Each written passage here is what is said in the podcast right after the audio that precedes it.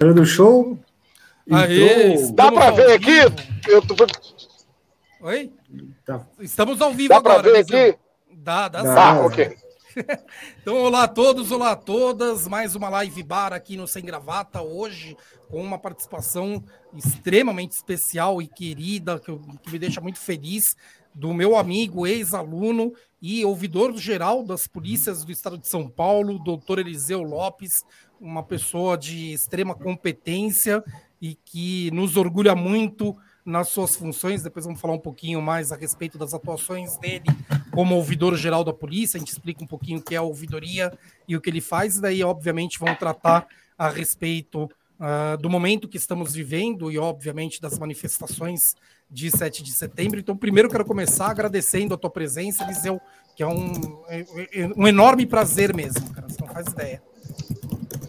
Poxa, eu que agradeço, professor Felipe, agradeço a oportunidade, cumprimento aí o André, o Guilherme, espero poder dar alguma contribuição aí pro, para o Sem Gravata. Mas eu já comecei errado, porque eu deveria estar sem gravata, né?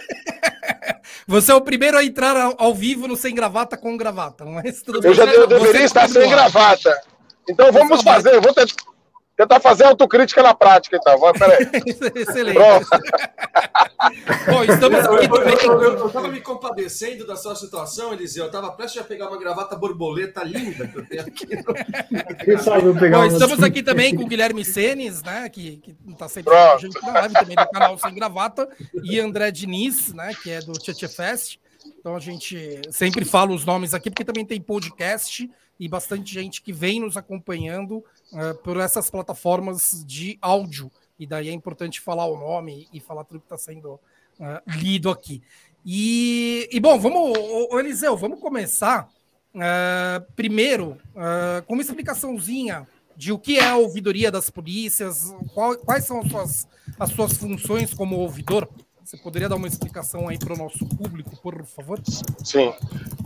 A ouvidoria das polícias é, é um instrumento, é um organismo institucional ligado à estrutura da Secretaria de Segurança Pública, criada por lei é, 1995, inicialmente por decreto, depois regulamentada por uma lei, por iniciativa do governador Mário Covas, é, cujo secretário de Justiça à época era o doutor Belisário, né?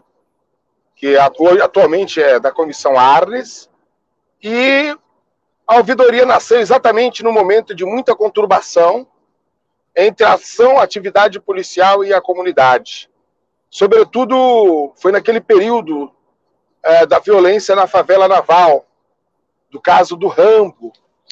E aí houve uma comoção e houve uma, digamos assim, uma pressão e uma atuação muito forte por parte da Comissão Arnes, por parte da Arquidiocese de São Paulo, arcebispo, e outros atores é, de direitos humanos para que o governo constituísse um instrumento que fizesse uma interlocução da sociedade com o sistema de segurança pública, notadamente a Polícia Militar, a Polícia Civil, a Polícia Técnico-Científica.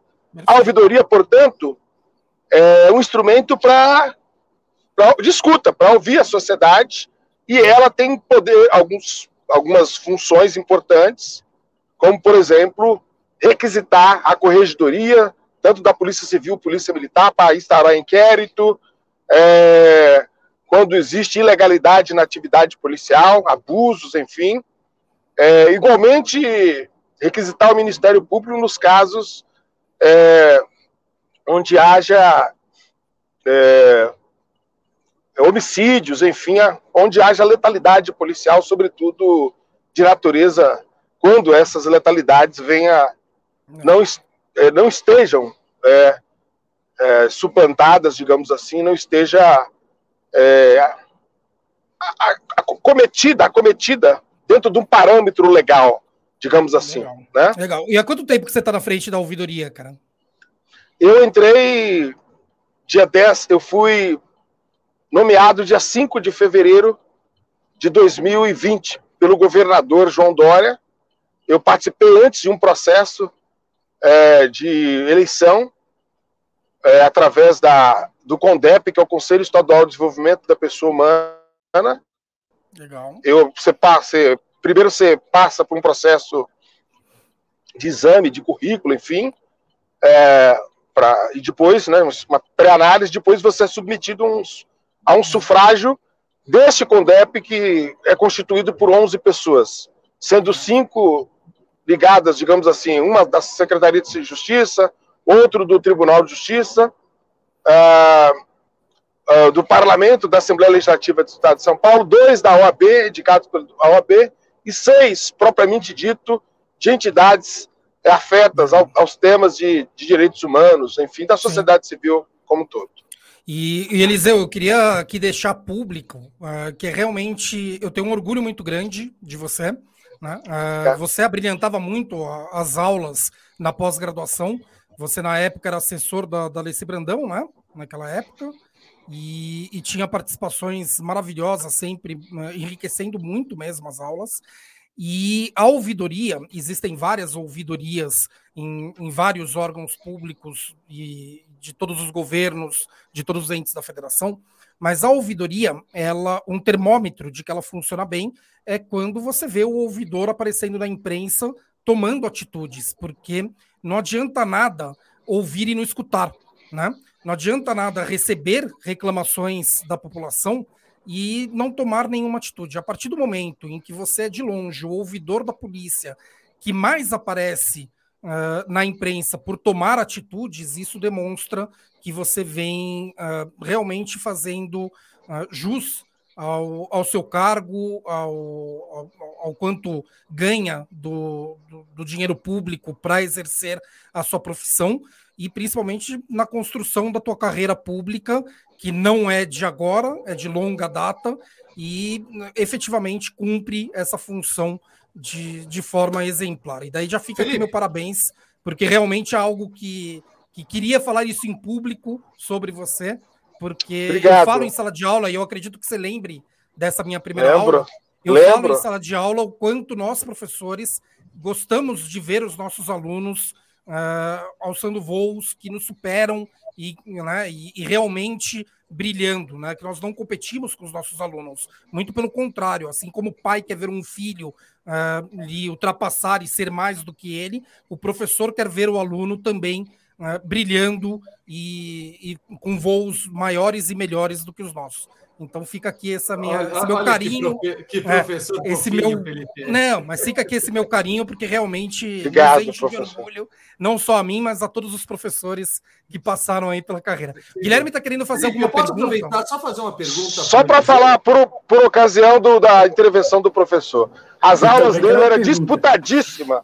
As aulas dele eram disputadíssimas. É brilhante professor. tomate ou ovo? Não, não, não, não, é, não é verdade. É disputadíssimo. É um brilhante professor. Obrigado, brilhante professor. Obrigado. Tem muito orgulho mesmo de participar. Obrigado, obrigado. O Felipe é incrível. O Eliseu, só antes da gente entrar na, na, na, mais na questão da sua atividade atual, eu fiquei curioso, né? Porque o Felipe falou que você foi assessor, né, da da Alessi Brandão. É, é, você pode falar um pouco sobre isso para mim? Pode fazer algumas perguntas sobre essa época?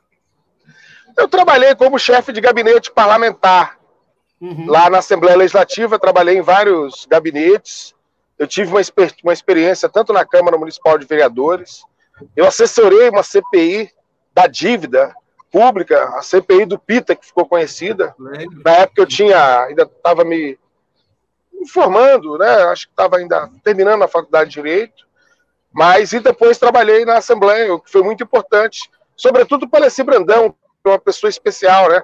Maravilhosa, uma artista é, é fenomenal e uma pessoa que surpreendeu a todos, porque ela ela chegou na Assembleia Legislativa, mas não como uma, digamos assim, uma estrela, que é pela trajetória dela de artista tal, mas ela chegou na Assembleia Legislativa como cidadã, sabe? Sim e muito consciente do papel que ela joga. Me orgulha muito, me orgulhou muito. E ela, ela é ter trabalhado com ela. Ela é respeitada por todos, da direita todo à esquerda, mundo. de todo, todo mundo. Era, era, exatamente, é, era exatamente essa a minha questão. Inclusive, eu conheço mais Alessi Brandão pela atividade, pela militância política dela no Partido Comunista do Brasil, do que, pelo, do que pela obra musical dela, né? Mas também, talvez, por causa da minha área de atuação, né? O, Sim. Como, como foi para você, Eliseu? Você foi assessor de uma, de uma vereadora do Partido Comunista do Brasil, né? Do PCdoB, e, e conseguiu esse seu cargo, né? Entrou nesse seu cargo num, numa gestão tucana. É, você sentiu, é, teve alguma questão com relação a isso? Ou foi bastante republicano, vamos colocar assim, o processo para. Não, não, não houve uma, uma análise do histórico político partidário? Acho que ele deu uma travadinha. Eu acho que o Eliseu travou. É, eu, vou, eu vou responder enquanto ele, ele volta, e eu vou responder em relação a isso, mas esse tipo de cargo, principalmente ouvidoria, controladoria, que eu também fiz parte, é, pelo menos os mais técnicos, costumam realmente não ter importância a trajetória política. Né? Então, eu participei é, da controladoria na gestão do Bruno Covas e já extremamente distante de, de, qualquer ato do PSDB e muito mais ligado. E o Eliseu caiu, daqui a pouco ele volta aí, gente. E também avisando que o, o, o, Cidadão Silvestre, o Bruno Silvestre, daqui a pouco vai estar aqui na live também. O Eliseu daqui a é pouco bom. volta, deve ter caído aí, mas já volta. Mas em relação a essa pergunta do Guilherme, né?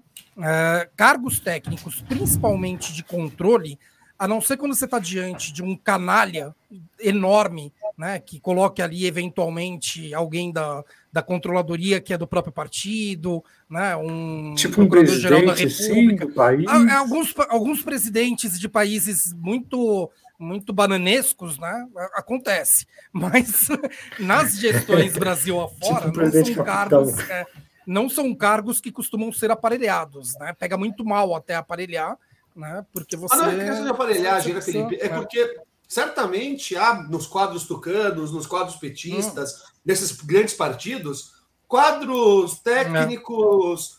É. nome? É, é possíveis se encaixar, é. né?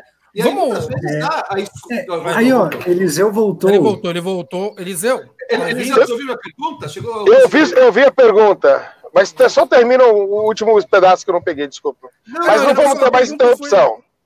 Sem problema. A pergunta foi se ele teve alguma, se você teve alguma, algum é, você, você alguma questão que política. Houve, houve, uma análise do seu currículo, né, antes do processo em si, né, da, do sufrágio. É, se essa questão de você ter sido assessor de uma, de uma vereadora, né, de um partido de oposição ao governo do estado, se você, se você acha que isso conta, contou, se, teve algum, algum, alguma influência na, na, no seu caso, é, se há Algum influência nesse tipo de né? Não, foi, foi, foi, é, foi tranquilo ali na, na lista, na, na primeiro no, na, no processo do próprio Condep, né? Que tem uma interação muito com a, com a sociedade. Então, e, e aí depois é um problema mais da opção do governador. Porque não obstante eu ter sido trabalhado num, num mandato de oposição, mas eu, a minha trajetória sempre foi uma trajetória de muito respeito institucional, sabe? Eu fui do movimento estudantil, eu atuei com no movimento estudantil com pessoas do PSDB, com pessoas do PP, do DEM, é, do PT, enfim, de todas as forças, eu sempre tive muito respeito. Assim, sabe? Talvez o ambiente que nós estamos hoje é um ambiente difícil, né, professor? Estranho, né? Mas eu consegui Pois não. E, e, não. e hoje muito mais problemático, né? Porque. E, e problemático na esfera uh, da União, né? Porque, na verdade, algumas práticas comuns foram rasgadas pelo governo Bolsonaro. Né? Mas cargos técnicos, quando você caiu, eu estava explicando isso. Cargos técnicos uh, e que requer realmente pessoas sérias e competentes, não costuma ter uma questão política tão Uh, é. tão né, presente, tão marcante.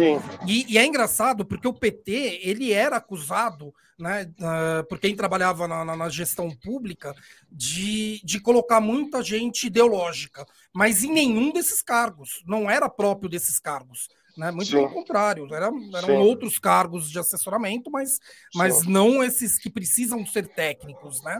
E hoje o pessoal do, do, do, os servidores públicos em geral, né, eles, principalmente os da União, eles sentem falta, né? Porque eles são, porra, eu reclamava daquilo, né? Não era nada é, problemático perto, do, do, PT, perto né? do que o Bolsonaro faz. Né? O Bolsonaro sim faz perseguição política ferrenha, inclusive em cargos técnicos, né? Para pessoas que não sejam alinhadas com ele. Cara, e, é. e até avisando o nosso público, tem, tem charge musical do, do Zé mas até para aproveitar o Eliseu aqui e, e, vendo que ele também está com dificuldade por estar tá, tá, tá, no trânsito, ele não está dirigindo, ele está ele tá no banco do passageiro, a gente perguntou isso antes, inclusive. Mas, enfim, por estar no trânsito, até para não, não, Eu ponho a música lá no final, tá, gente? Daí depois Seria a gente. O primeiro canal do YouTube a, a, passar em live ao vivo, live ao vivo, né? Uma redundância enorme. Um acidente de trânsito. É, é pelo amor de Deus, não faça isso. Aí não seria bom. Eu Eliseu, mas vamos entrar, vamos entrar na questão. Calma aí, André, desculpa. mas vamos entrar. Ih, caiu de novo. Ih, caiu. Fala, André, o que, que você ia falar? Eu, eu queria fazer uma pergunta para o Eliseu antes de entrar no assunto de fato, que eu acho que ia, era, era o que ia entrar agora, Felipe. Mas acho que eu posso fazer a pergunta e guarda, passar a bola para você e no meio da pergunta você acaba, é, na meio da resposta, você passa a pergunta para ele. É tipo assim, para nós, assim, fora do estado de São Paulo, uma coisa que salta aos olhos demais na violência policial é o massacre do, do Carandiru. É, e aí. Opa! Aí, você está mutado, Guilherme. Esse massacre do. Pode, do pode iniciar de novo a pergunta, André. Faz a pergunta de Eu, uma pergunta que eu queria fazer é que, assim, uma coisa que, para nós que somos de outro estado que não é São Paulo, eu sou de Minas, uma coisa que salta aos olhos sobre violência policial é o massacre de Carangiru, que o policial foi matando prisioneiro a sangue frio para tudo quanto é lado. Aí, tipo assim, a ouvidoria foi criada antes ou depois disso, e como é que foi a relação de vocês com esse caso, os desdobramentos, o que aconteceu com os policiais responsáveis por essa tragédia? Na verdade, eu, eu sou bem depois, né? Esse caso aconteceu nos anos 90, na gestão do Fleury, o, governa, o Fleury era o governador. Nesse caso, assim, vou dar um. Aí, mais pelo que é veiculado na imprensa, muitos dos policiais do, que comandaram aquela ação, eles foram para júri né, popular. Alguns, num primeiro momento, inclusive, foram alguns foram absolvidos, olha só que coisa maluca. Outros foram condenados. E, e foram absolvidos pela Câmara de Gás, né? É, a, o, é, e o, a Câmara de Gás é uma Câmara do Tribunal de Justiça que condena preto pobre por, por, por roubo de bolacha. Mas é exatamente a mesma, mesma Câmara que absolveu uh, os policiais envolvidos no Carandiru. É importante deixar isso registrado pela nossa vergonha ao Tribunal de Justiça. O coronel Caraca. responsável pelo mais que comandou as tropas. O coronel Biratã morreu, né? Ele a, morreu. foi morto parece ainda, numa circunstância ainda esquisita, mas parece pois que foi é. passional. E ele foi namorado. candidato a deputado, ele foi candidato a deputado eh, federal com o número foi. 111, que era em, homenagem aos 111 Os mortos no, no é. Carandiru. Ele botou oh, 11 111. Era o número Eliseu, mas daí dentro, foi estadual, ele foi estadual. Foi estadual, era 1111. É isso mesmo, foi pelo Partido o, do Eliseu, e dentro desse tema, mas esse evento, ele deixa um legado de preocupação para que não se repita, né? Claro, claro. pública, ele acaba não, vou... deixando esse, esse legado. Né? Sim. Teve é. outros, é, esse passou a ser um paradigma de para que não se repetisse mais um ato daquele. Né? O Brasil, inclusive, foi levado à corte interamericana e, e a Corte Internacional, entendeu? Foi, é, então é o seguinte, é, esses são exemplos, infelizmente, que nós te, não devemos esquecer é, para não repetir, né? Porque para não repetir, mas foi um infame, né? É, é uma, uma, atitude abjeta. É. A primeira pergunta que eu quero fazer a você referente ao, às manifestações do dia 7 é porque eu, eu te vi numa das manifestações ali é, a trabalho, né? E muito próximo da Polícia Militar e com um respeito muito grande de todos os, policiais que ali estavam, né, a sua presença, né, extremamente cordiais com você, é, nitidamente uma boa relação e uh, algo que eu acho que foi determinante para naquela primeira manifestação grande uh, pós-pandemia que tivemos contra o Bolsonaro, uma boa uh, atuação da Polícia Militar. Né? Uh, que já nas últimas não se repete tanto, tivemos confrontos, daí erros vêm de todos os lados, enfim, mas eu considerei que a tua presença ali naquela manifestação e, e realmente efetiva, porque andava de um lado para o outro, falava com todo mundo, tá e sempre muito simpático e, e, atencioso com todos, me pareceu que, que uh, segurou bem a polícia militar ali. Como que vai ser no dia 7? Primeiro, onde você vai estar? Tá? né?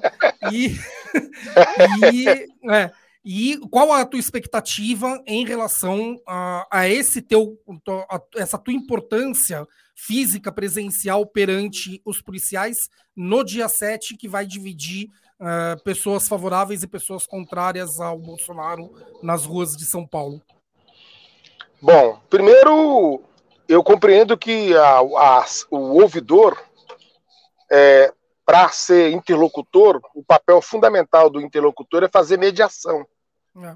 E quem faz, que se propõe a fazer mediação, e, e é, uma das questões, um dos requisitos para a mediação, para o mediador, é que você não pode ser visto como inimigo, senão você não dialoga, né? Não tem, não, não, né? esse é um primeiro ponto.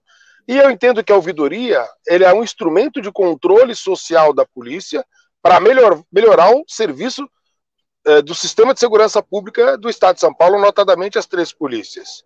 Portanto, eu não sou inimigo da instituição, não sou inimigo, é. ou, ou. Não, isso é, ficou muito claro, muito é, claro. Então, respeito deles é. enorme pela tua presença. Tua então, isso, pela... isso que possibilitou essa minha concepção, que possibilitou que eu tivesse construir, construísse essa mediação. É, inclusive, na primeira manifestação, que foi muito reprimida no ano passado, você lembra? Nós tomamos providências e depois daquilo, inclusive com uma observação institucional. Eu estarei no Copom, lá no centro, com todos os. A, a, o comandante da polícia, o secretário, a cúpula da, da segurança pública vai estar lá acompanhando de, de perto. É, se precisar também sair, eu vou, vou sair, tem, tem instrumentos para isso, acompanhar ali, mas, sobretudo, para que as pessoas possam se manifestar, desde que seja dentro da, da legalidade. Nós estamos muito preocupados, por exemplo, com. Portanto, não, não, não, não haverá tolerância para pessoas que, digamos assim, é, não queira protestar com, sobre a égide da Constituição e do Estado Democrático de Direito. Eliseu, eu tenho uma dúvida. Não, eu, eu não entendi se está muito claro. É, eu, pelo menos, eu, eu, não sei se eu não entendi ou se não está muito claro. Se a, a legalidade de policiais militares de folga, é, enfim, é, irem na manifestação se expressar. Né? Claro que os que estiverem trabalhando não podem, mas aqueles que estiverem é, de folga no dia, é, tem, Essa pergunta quiser... vale para civil também, viu? Para civil vale também. Militar eu, vou falar, civil eu, vou falar, eu, vou, eu vou perguntar, deixar mais da militar. exército? Mas o qual, qual, que é, como que funciona isso? Realmente não pode? Pode. Não, o código, os regulamentos da polícia não, não permite. Não é. permite. Isso é bem, não bem permite. claro com relação a isso. Bem claro, não permite. É, inclusive, por quê? Porque você está um. A pessoa ocupa uma, um cargo muito sensível e de muita força, de muito poder. O sujeito que manipula uma arma, que manipula, que tem o, a possibilidade de andar armado, é, e eles podem armar, andar armado em qualquer, em qualquer tempo, é, e também porque a sua função é uma função institucional, né?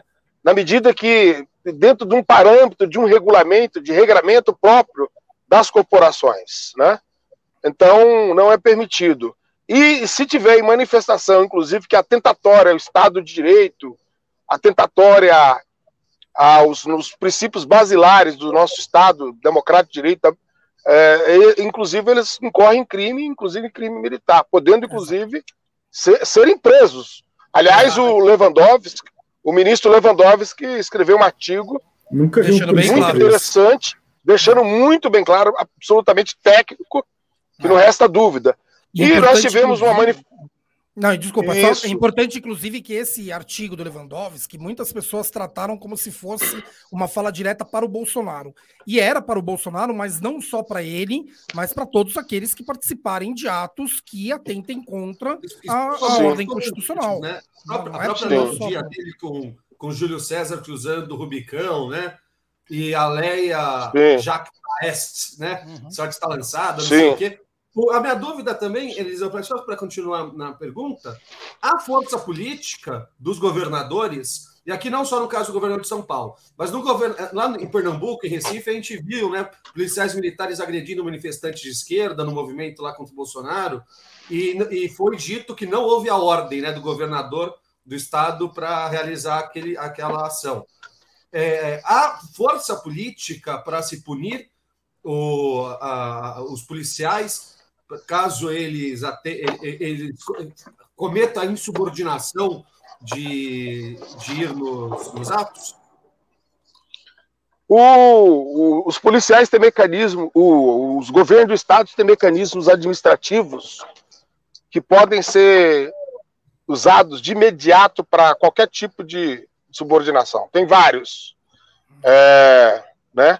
Então, esse é um ponto que, a, que as pessoas precisam, precisam se ater. Eles têm. Né? Eu tenho a impressão que o policial, numa conjuntura, numa quadra como essa, de, de muitos, digamos assim, é, uma quadra de milhões de pessoas desempregadas, uma quadra de. uma conjuntura de gente passando fome.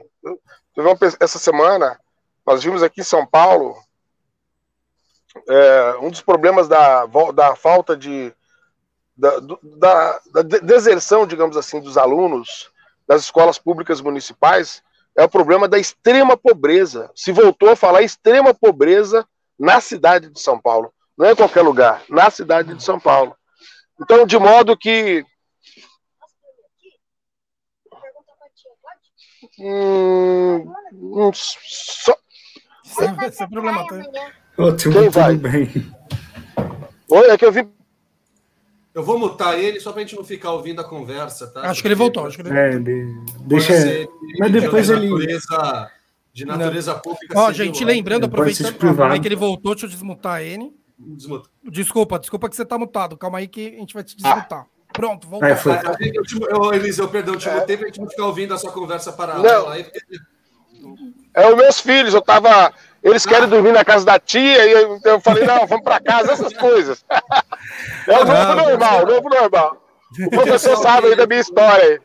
Eu sou pai solo. É, grande, grande abraço aí para os seus filhos e. e enfim, é, obrigado. Então é o seguinte: eu tenho a impressão que esse, essa quadra, esse, esse momento político do, do país, tem muitas tem fatores assim é, da situação da conjuntura econômica, do estado né, de espírito, e, sobretudo, a CPI do Senado desvendando um, conjunto de barbaridades, né, um conjunto de coisas assim é, é, obscuras, né?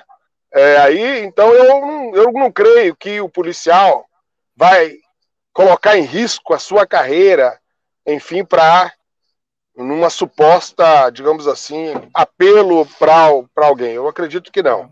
Mas tem mecanismos objetivos, objetivos para para coibir, digamos assim, qualquer tipo de, de rebelião. O governador aqui do estado de São Paulo já usou um, né? Não sei se vocês viram, Sim. um oficial aí que tentou, digamos assim, é, colocou. Promover, né? É. É, e, e aí já o comando da, o comando, é, o comando da polícia aqui em São Paulo foi rápido. Entendeu? E eu, tá eu percebo aqui. O... Ele saiu, ele, foi, ele né? foi, foi afastado do, do, do, comando que ele, que ele que era um lugar importante. Homens na região de Sorocaba, é, né, Isso, foi afastado e está ali sobre, sobre os cuidados do Estado-Maior ali e tal. Parece que até hoje saiu uma, uma, uma, Eu vi qualquer coisa que ele se arrependeu, inclusive, o que é bom, e que é bom, porque as pessoas podem errar, nós somos seres humanos. Eu acho que a gente. Nós precisamos também, talvez, assim, pensar que as pessoas erram e elas podem acertar. E reconhecer que erra também é importante. Eu acho que a gente tem que considerar. Nós não podemos. Nós estamos numa quadra, numa situação também de que as pessoas estão muito intolerantes também, né? Umas com as outras tal. E eu acho que. Eu acho que. Ah, mas o importante é dizer o seguinte: a minha experiência que eu tenho tido aqui é, na, como ouvidor, é que existe uma preocupação. É, acho que até a Mônica Bergamo deu isso hoje. Não sei se vocês viram. é, eu falando ali que uma preocupação muito grande do comando aqui da Polícia do Estado de São Paulo com a institucionalidade da Polícia Militar do Estado de São Paulo. Perfeito. E isso é uma, é uma aliás, é uma característica aqui da Polícia do Estado de São Paulo. É evidente que as paixões, as preferências, as pessoas têm, é, às vezes, inclusive, talvez certas preferências, às vezes nem são tantas preferências assim, às vezes pode ser, digamos assim, uma forma de, um, de manifestar um certo, de expressar um certo descontentamento. Às vezes é possível, é, é, pra, é preciso também é, pensar nessas possibilidades. Mas o comando aqui, todo mundo, os policiais vão estar nas ruas. Para quê? Para proteger as pessoas e defender a, a, o Estado de democrático de direito. Qualquer anomalia, qualquer desconformidade, as, vão estar sujeito a as regras aí é, da lei. Deixa eu só assim. emendar aqui, uma pergunta dentro Só para encerrar, Felipe, eu juro que eu não faço mais perguntas, eu deixo você Também. Eu perguntar dentro disso, mas Eita.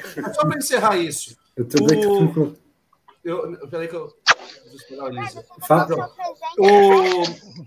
Talvez essa não seja exatamente a intenção do Bolsonaro, do governo federal, é, tensionar essa relação, fazer com que o governo estaduais precisem punir e, ao punir, gerar um sentimento ali de perseguição dos governos estaduais contra as suas PMs e, e, e talvez até aumentar. Mas é uma coisa desnecessária, não? É, tipo, vem um cara defender aí cinco essas coisas, tem que punir, ué. Não, mas, é, sei, mas é justamente, talvez não seja justamente essa a tática é, pensada, né? tensionar as relações das PMs com os seus comandantes, os seus maiores comandantes, que são os governadores estaduais, para justamente criar uma, um atrito, porque, claro, se o PM for, ele tem que ser punido. E há, você sabe bem, Eliseu, toda, todo órgão público, né, todo funcionalismo público, existe um coleguismo muito grande, né? Por mais que a gente discorde, discorde da ação do outro, a gente não gosta de ver um colega, funcionário público, ser sofrer algo que, nós, que alguns podem considerar perseguição pela opção política partidária do, do colega. Né? E vai, com certeza vai existir essa narrativa. Vão ter PMs em São Paulo e no Brasil que vão aos atos, acho que não há dúvidas disso, né? É, vão ter as, as punições devidas e vai, já, já deve ter esse material pronto para bombardear no WhatsApp da galera que, olha, onde se viu um policial, um cidadão de bem, que combate a violência, não sei o quê, sendo punido apenas por falar que apoia o governo. Vocês também estão preparados para um cenário desse? Vocês imaginam um cenário desse? Tudo um cenário desse? Eu acho que o, Bolsonaro, desde que ele assumiu o governo, ele tem usado da fake, do instrumento da fake news e usado de um, digamos assim, da desinformação, né? É... E é um, na verdade, nós já até debatemos isso em sala de aula, né, professor? Quando a gente foi discutimos um pouco a natureza do, do Estado, né? É, e os diversos estados que a humanidade conheceu, né? É, não muito tempo, um sujeito chamado Goebbels dizia que mil mentiras, que uma mentira mil vezes repetida se tornaria verdade. E assim nasce, digamos assim, os regimes de exceções, né? Tem um, né? Eu acho que tem um outro livro importante, é, como morrem as democracias, né? Que trata um pouco, né? Desses problemas e dessas fragilidades. E acho que um dos problemas, uma das questões que nós precisamos talvez tratar e pensar aqui do ponto de vista do Brasil é separar, digamos assim, as instituições das pessoas que a compõem ou que participam em determinado momento essa preocupação com a institucionalidade é muito presente na Polícia Militar do Estado de São Paulo, por incrível que pareça, e mesmo nas Forças Armadas. Vejam que o governo não é lá essas Coca-Colas, digamos assim, para usar um termo, uma gíria dos anos 80. Não, não é, é lá essas Coca... É, não é essa Brastemp, entendeu? Então, é, porque também é o seguinte, uma coisa é, digamos assim, é retórica. Outra coisa é a vida também, né? O sujeito pega e fala, mas tá, não, nós estamos vivendo no mundo de Alice. E nós não estamos vivendo no mundo de Alice, né? Pelo contrário, né? É uma situação muito difícil a situação do Brasil. Eu acho que as manifestações aí da. Ai, você jogou seu presente lá no carro, que é. Você viu aqui a Clarice aqui falando que eu esqueci Isso o é. presente. Existe uma ordem hierárquica, viu, Eliseu? Existe uma ordem hierárquica na vida de todas as pessoas. Quem tá é. acima de você hierarquicamente é ela, tá? É. Exatamente. Então eu acho, eu acho que nós estamos numa quadra assim. Eu percebi aqui, eu tenho andado bastante, assim, sabe? Eu percebi é, tranquilidade em relação a isso. E o comando forte, viu, professor? É. E Guilherme, comando uma forte. Minhas, uma das minhas próximas perguntas, eu vou fazer uma antes e depois eu entro numa que, que se relaciona muito com isso que você acabou de falar. Mas eu quero fazer uma antes, porque a notícia do dia é que a, a Polícia Militar fez um, uma operação, está programando uma operação que, que é inédita, né? Que é um, desenvolveram toda uma logística própria para o dia 7 de setembro e todos os riscos institucionais uh, que temos, né? E, de, e evidentemente da segurança uh, dos indivíduos de um lado e de outro dentro da, da, dessas manifestações. A minha pergunta a respeito disso, ela vai se dividir em dois pontos. O primeiro, se você participou dessa elaboração e, e, atuou como costuma atuar, trazendo as pessoas que são realmente uh, capacitadas, especialistas em segurança pública, para desenvolver essa operação. Então, a primeira pergunta é se qual foi aí o teu a, a tua contribuição no desenvolvimento dessa operação uh, nova, tá? E a segunda pergunta é se algo foi desenvolvido pensando na Polícia Civil né? Para evitar que policiais a paisana participem e, e também para aproveitar, porque é uma força armada, né? E uma força policial e que também pode integrar nesse, nesse, uh, uh, nesse momento próprio que nós vamos viver no dia 7. Então, essas são as duas perguntas dentro desse tema, que é uma operação especial própria para o dia 7. Bom, eu Primeiro, eu participei de, um, de uma reunião, fui convocado para participar de uma reunião do Conselho de Segurança.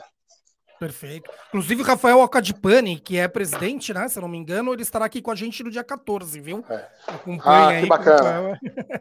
eu participei do, de uma reunião do Conselho de Segurança do Estado, uma reunião oficial, que participa o, o comando da polícia, o comandante da polícia, secretário de Segurança, secretário de Administração Penitenciária, todos e a gente discutiu, entre outras coisas, a ação é, do dia 7.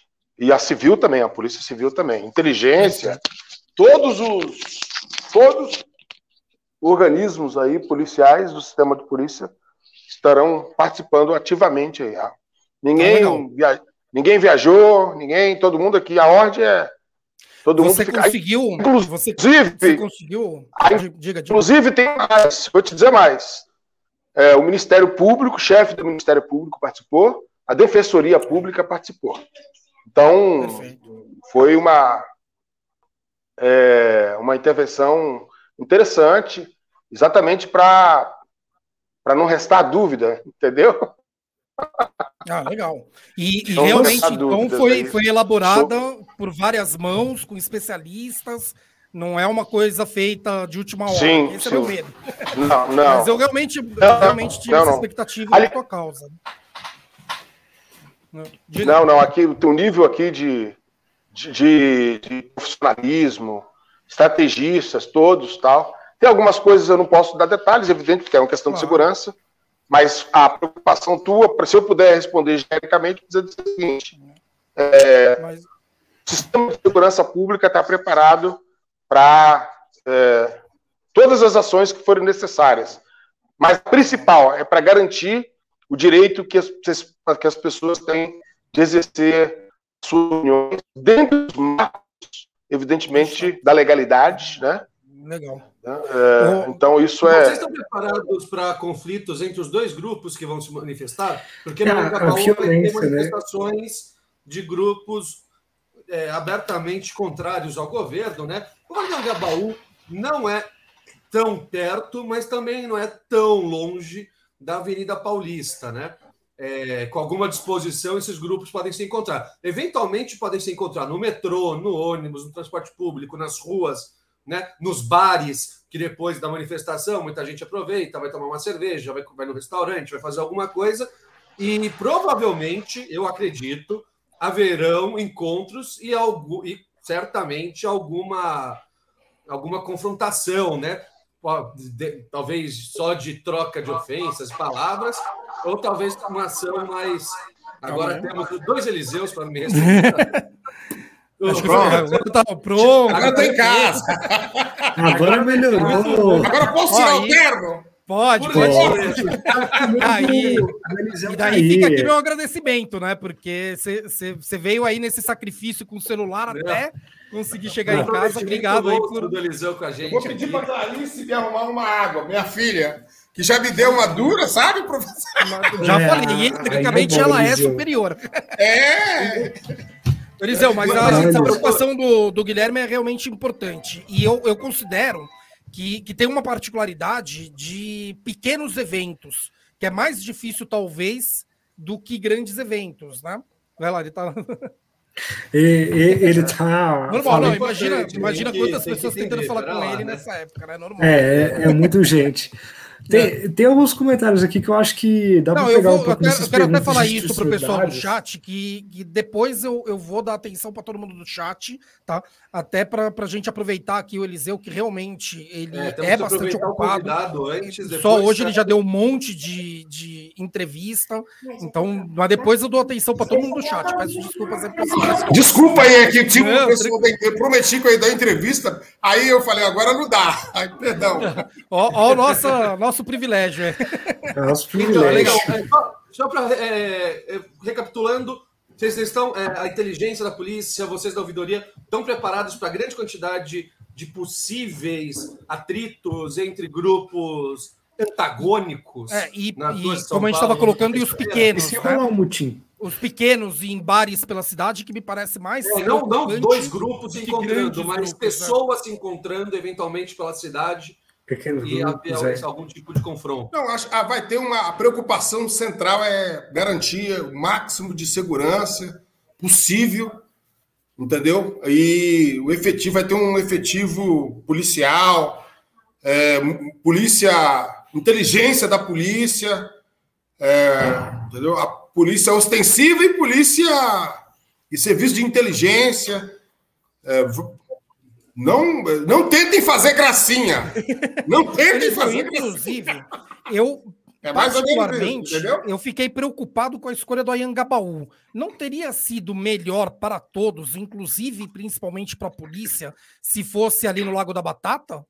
Como foi o Ele Não, por exemplo. Lago da Batata é muito mais próximo é, da Paulista, Felipe. Como assim? Na verdade, a distância é a mesma dos dois. Um vai para um lado, outro vai para o outro. Está muito mais próximo. Mas a questão é que a facilidade de dispersar no Lago da Batata me parece muito maior e melhor do que no Anhangabaú. O Anhangabaú, você não tem muito para onde correr se der confusão. Não, é, né? Felipe, eu não sei a última vez que você foi no centro. O, o Anhangabaú não é mais... Eu trabalhei ali. Eu sei, eu trabalhei lá também. trabalhei na frente da prefeitura. O, no Conde de Prates. O prédio Conde de Prata. Não, então, mas me parece. Aí deixa, deixa o Eliseu responder em relação a isso, mas me parece. Deixa o Eliseu falar. até para eventual rota de fuga em caso de confusão, é, eu me sentiria mais seguro se fosse no Lago da Batata do que no Anhangabaú. O que, que você pensa a respeito disso? O que, que você achou da escolha do Anhangabaú, Eliseu? Olha, é difícil, né? Porque isso é uma. É uma. Como é que fala? É uma escolha que vem de outro lado. Escolha né? do movimento, né? Do, do, dos movimentos sociais, né? Autonomia do movimento. Então, é eu não sei qual foi a circunstância, qual foi a razão que, os levaram a, a escolher o Anhangabaú, né? Devem, devem lá ter suas razões. De qualquer forma, a observação do professor é uma observação correta também, né? É, o fato é o seguinte, é que talvez esse clima de esse clima, né, que tá, deixa as pessoas um pouco temerosas de, em qualquer lugar, todo cuidado deve, tem que ser. É pouco, digamos assim. Até porque claro. tem também os deslocamentos, né? Metrôs, ônibus, enfim. Né, tem todo. Agora, o importante é que eu percebi, pelo menos. Eu, a gente acompanhou, inclusive, porque tem uma reunião de preparação no comando da polícia com o comandante que vai cuidar das mobilizações, onde os grupos, as lideranças vão lá. E tem, assim, protocolos assinados de não hostilização, enfim. É... espero que as pessoas cumpram. É, eu acho que é, a tendência, pelo menos, na, eu participei agora também de uma reunião do, com o pessoal do movimento que, de defesa da democracia, né, e eles disseram que a, o, o clima ali é para não aceitar provocação, pelo contrário, para reafirmar né, as, as raízes, né, digamos assim, democráticas, enfim, defesa do Estado de Direito, né? Eu acho que ele, essa impressão que eu tenho. Agora, é sempre bom, né, precaver, né? Evidentemente, porque às vezes as pessoas podem, sei lá, não, pessoas são pessoas, né, cara? Por mais que a né? instituição né? queira, tanto a tá instituição moda, policial. Né? Né? Não, assim como a instituição policial não pode ser generalizada por eventuais policiais que, que façam algo errado, né? Sim, As, claro. Uh, uh, os grupos uh, de pressão, grupos partidários, sim, sim. associações, por mais que elas também se empenhem, não dá para você generalizar se uma pessoa. Né? Então, por exemplo, a turma do PCO que, que arrumou confusão em uma das, das, manifestações. É óbvio que você vai falar com a direção do PCO, não tem um apoio institucional para isso, mas também é difícil para eles controlarem todas as pessoas que estão envolvidas claro. com o movimento Controlar deles. todas as pessoas do é. PCO não é muito difícil, não, Felipe. São... não.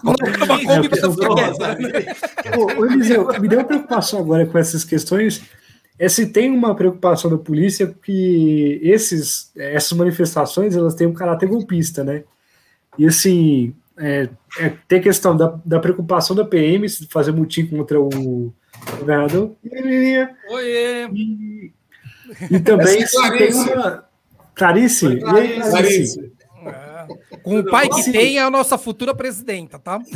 Oh, tá sendo educada para isso desde já. Muito bonito. E, e se, tipo, tem uma preocupação em proteger o. Tchau, Clarice. O, da Polícia Militar. Tchauzinho.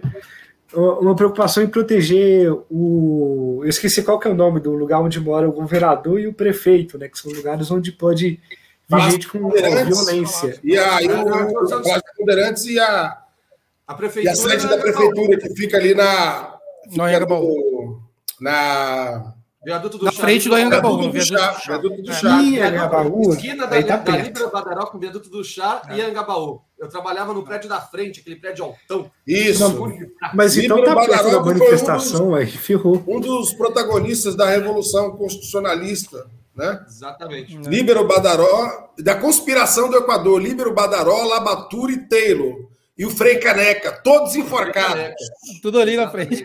É. ô, ô, Eliseu, e minha outra pergunta que eu falei que se corresponde um pouco com o que você estava falando antes, é, é porque eu, eu sempre falo isso, né? Quando eu estava dando aula de direitos humanos e, e de repente o Feliciano virou presidente da Comissão de Direitos Humanos, eu tinha, óbvio, toda aquela bronca por ter um Feliciano como presidente da Comissão de Direitos Humanos na, na, Câmara dos Deputados, mas, ao mesmo tempo, passou a ser muito mais fácil eu falar de direitos humanos com uh, as pessoas em sala de aula, porque, dialeticamente, né, tem uma força oposta que faz com que a, a importância uh, aumente e que as pessoas comecem a se preocupar em entender o que, que nós estamos falando. Né? Sim, então, sim. Existe, existe essa tensão sempre, né? Uh, também acaba dando voz para quem fala besteira, mas ao mesmo tempo uh, nós acabamos sempre tendo melhorias que vêm desses momentos difíceis. E daí a minha pergunta é: dentro das instituições policiais, esse momento difícil que nós estamos vivendo, em que uh, as, uh, as, as, polícias em geral né, estão divididas entre policiais que apoiam um governo e apoiam uma ruptura, né, até mesmo policiais milicianos que precisamos combater como bandidos que são, né, e policiais bons que querem fazer seu trabalho da forma correta e, e enfim, encontram dificuldades até dentro da própria instituição para ser um policial bom esse período que nós estamos vivendo, você vê com otimismo, assim como eu, quando explicava direitos humanos, uh, passei a ter mais facilidade para explicar por causa da, da, força contrária que foi ter um Feliciano. Vocês nas polícias, você vê isso com otimismo, que deve gerar melhorias para as polícias em geral, esse momento difícil que estamos passando? Como que você vê isso?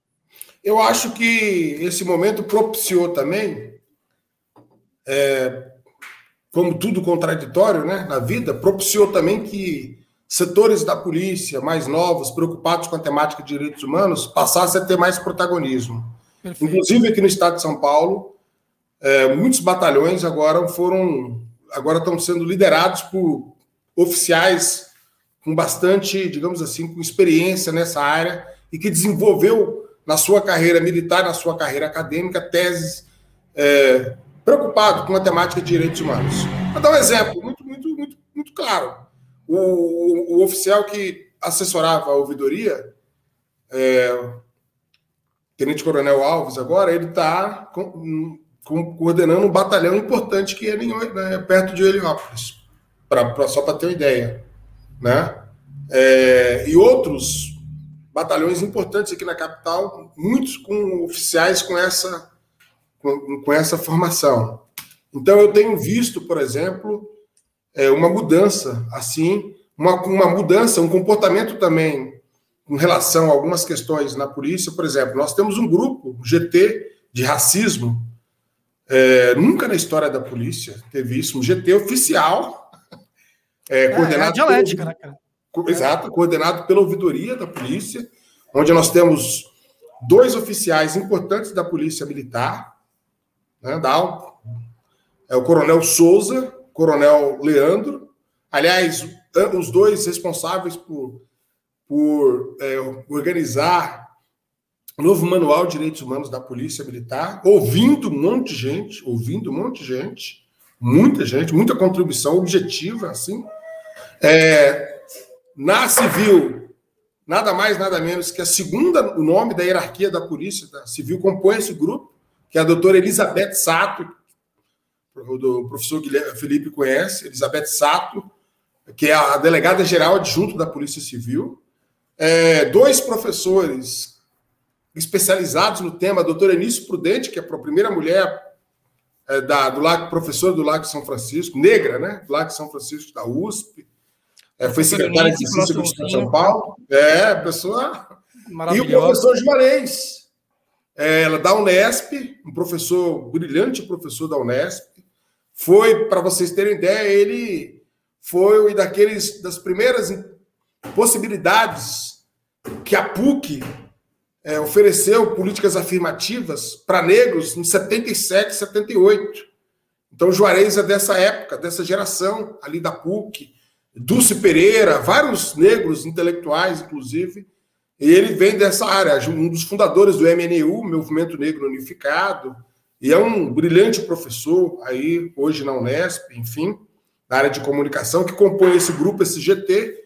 O presidente da, do Conselho de Participação e Desenvolvimento da Comunidade Negra, isso tudo coordenado pela ouvidoria. Nós tivemos um evento, professor Felipe, André. Aliás, deixa eu saudar o cidadão Silvestre. Bruno Silvestre, nosso Bruno amigo Silvestre. do Rio de Janeiro, advogado e comanda o canal Cidadão Silvestre, que é um canal maravilhoso, parceiro nosso aqui, veio hoje especialmente aí para te conhecer também, Eliseu. Um prazer, viu? Salve, Bruno. Pois é, um prazer, eu agradeço. É, fico muito honrado de estar aqui, né?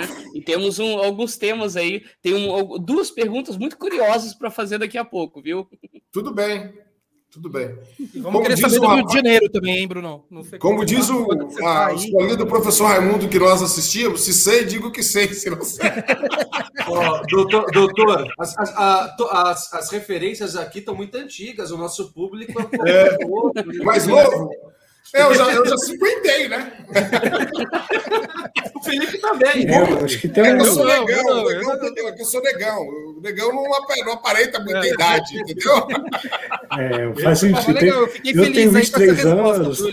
É, o, tem, o André é a nossa criança. No chat. É, o André é o nosso bebê aqui, o nosso é, bibelozinho aqui. É, agora, Mas, Eliseu, eu fiquei muito feliz com essa resposta, viu, cara? Porque eu realmente eu considero que, que as polícias precisam melhorar e principalmente a relação com a sociedade. A sociedade precisa entender que nós que, que, defendemos os direitos humanos, os grupos de direitos humanos, nós não combatemos as polícias, nós não combatemos a autoridade, nós combatemos os autoritários, nós combatemos bandidos que se aproveitam de cargo público para cometer crime. Né? E de forma alguma somos inimigos dos policiais. Muito pelo contrário. Né? E daí, inclusive, falávamos isso na semana passada. Aliás, eu aprendi. No Rio de Janeiro, o trabalho da, Mari... da Marielle, que era Sim. especificamente junto com a polícia, na defesa. Aliás, o professor Felipe cansava de falar, e os alunos dele vão responder, que o Estado é, senão.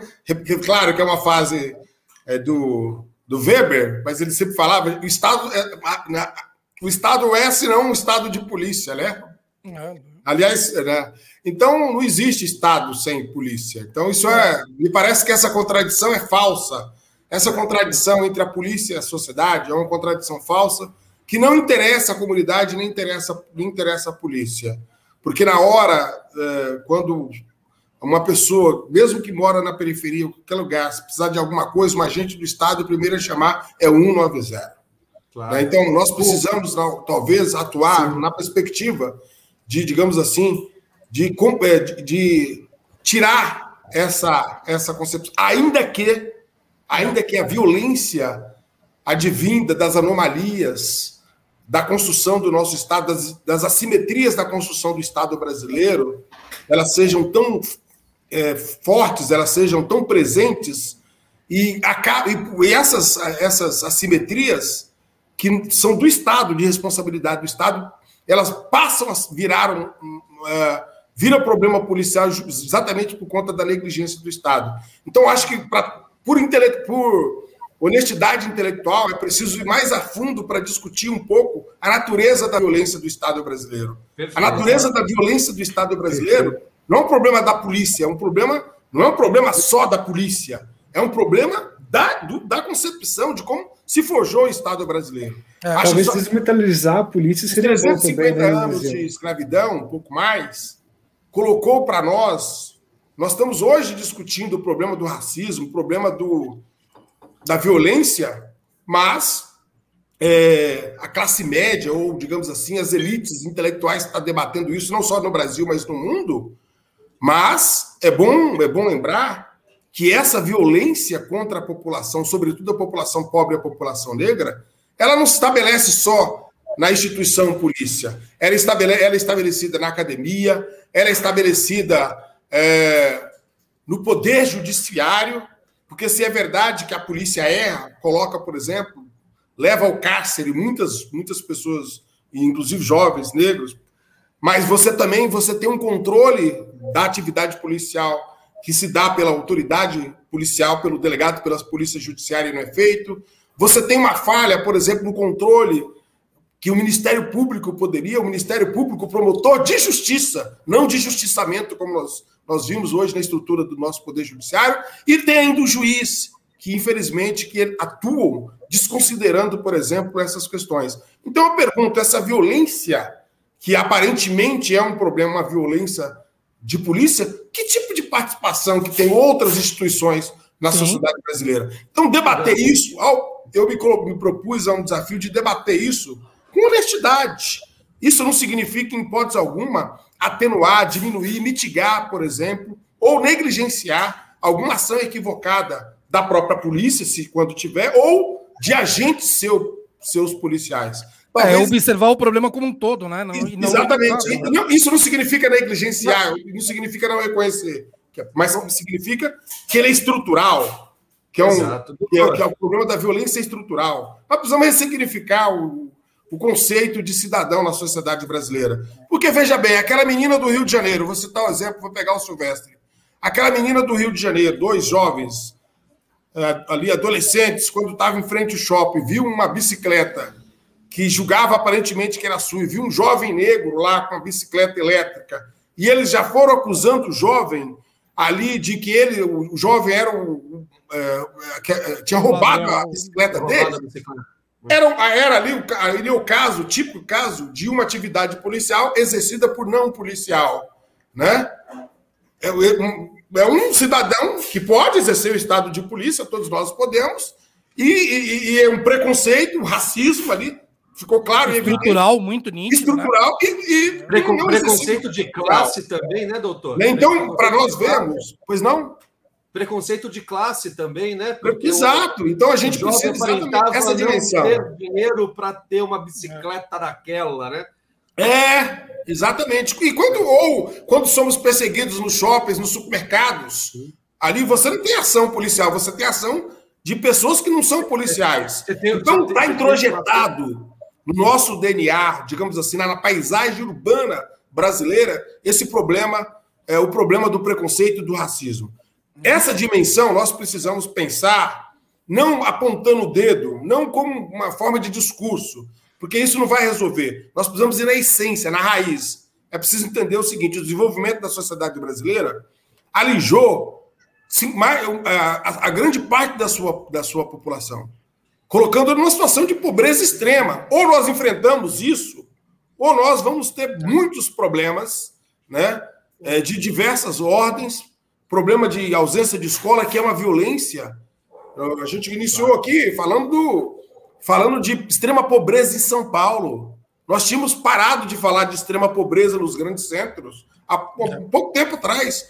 Por, várias políticas públicas. no Brasil, né, doutor? São Paulo. Eu só queria colocar uma. Eu sou sociólogo, doutor, de formação, né? Pela PUC, que você bem citou, tenho muito orgulho da minha instituição, justamente por questões como você apontou. Ah, como sociólogo, né, eu estudo muito cenário, eu estudei muito Weber, gosto de estudar muito cenários internacionais, assim como o Brasil. Todos os países, e a historiografia brasileira começa a trabalhar isso, Zé de Souza, um sociólogo brasileiro que trabalha bastante isso, que todos os países que têm, que tiveram escravidão na sua, na sua forma de, de exploração de trabalho, nos períodos coloniais ou até países que não foram colônias, mas que tiveram escravos, todos eles sofrem do mesmo mal, que é a violência, a marginalização. Países muito homogêneos, né? países europeus que não tiveram escravos, eles escravizavam as colônias, mas dentro dos seus países eles não tinham. Se permitiram criar uma sociedade um pouco diferente. É, a chaga da escravidão ficou aos países do terceiro mundo, né? os países, especialmente os países americanos, e onde a escravidão foi muito presente. Então, é, eu acho que para entender a. É fundamental, né? A sociologia brasileira trabalha isso há bastante tempo. Para entender Sim. os problemas do Brasil, tem que ir a escravidão. Não, não adianta falar de patrimonialismo, falar de corrupção, falar. Isso tudo existe, isso tudo é problema. Mas a origem dos, dos problemas mais graves e mais azedos da nossa sociedade, mais difíceis de encarar, foi por termos a maior população escravizada do mundo no Brasil. Né? Os americanos faziam muitos filmes no seu período. que demorou mais também, né? E pós-colonial, ainda com escravos. Os Estados Unidos não teve 20% dos escravos que o Brasil teve. O Brasil Sim. foi, de longe, o país com mais escravos, e isso marca a nossa cultura. E o último a acabar com a escravidão. Nossa... Né? Oi? Perdão? E o último a acabar com a escravidão. Não, não, não, foi Cuba. Mas, enfim. É... Ah, foi Cuba? É, foi não. Cuba. O... E na, no, no, Ocidente, né? A escravidão no Oriente acabou no século XX, a depender do país. O, você citou o Weber, e aí é só uma curiosidade: o Weber tem um texto muito interessante. É um texto, eu não lembro se está em livro, publicado em livro, que ele brinca em alemão né, com polisei e politzei, né? Que é polícia e política em alemão, que são palavras muito parecidas. Parecidas. É, que vem de polis, né? mas são palavras muito parecidas. E é justamente o entendimento disso, né? Que você falou, o Estado, o Estado é a, também policial, né? É. Todo Estado. Todo o Estado, estado é, é essencialmente Estado de polícia. Tá correto, né? É, até para até lembrar isso dentro do, do, direito administrativo, né? Que o poder de polícia é exatamente o que garante os nossos direitos. Não adianta nada eu ter uma liberdade se o Estado não garante que eu vou conseguir uh, gozar dessa liberdade, né? E que não vai vir uma outra pessoa e eventualmente vai tolher. A, a sua essa, propriedade privada só é garantida porque existe uma é, justiça e uma polícia que garante polícia. a possibilidade de você manter é. a sua propriedade não, privada. A tua saúde só existe por causa do poder de polícia do, do, do poder público que vai lá analisar se uh, o frigorífico está mantendo uh, os produtos dentro do prazo de validade. O poder de polícia ele é amplo demais. Daí as polícias, as forças policiais, elas estão inseridas dentro desse poder de polícia e dessa função do poder público maior, que é de policiar a sociedade e impedir que pessoas abusem das suas liberdades. Né? E daí sempre a, a, a atuação desse poder de polícia em cima das liberdades, porque nenhuma liberdade pode ser absoluta, porque se eu tratar as minhas liberdades como absoluta, eu vou impedir que outras pessoas possam gozar das suas liberdades. O poder do Estado é exatamente esse, ele só vai existir para isso, né? Ele só vai só, só, vir para. O, o, o André postou aqui um artigozinho de um canal falando que eu errei.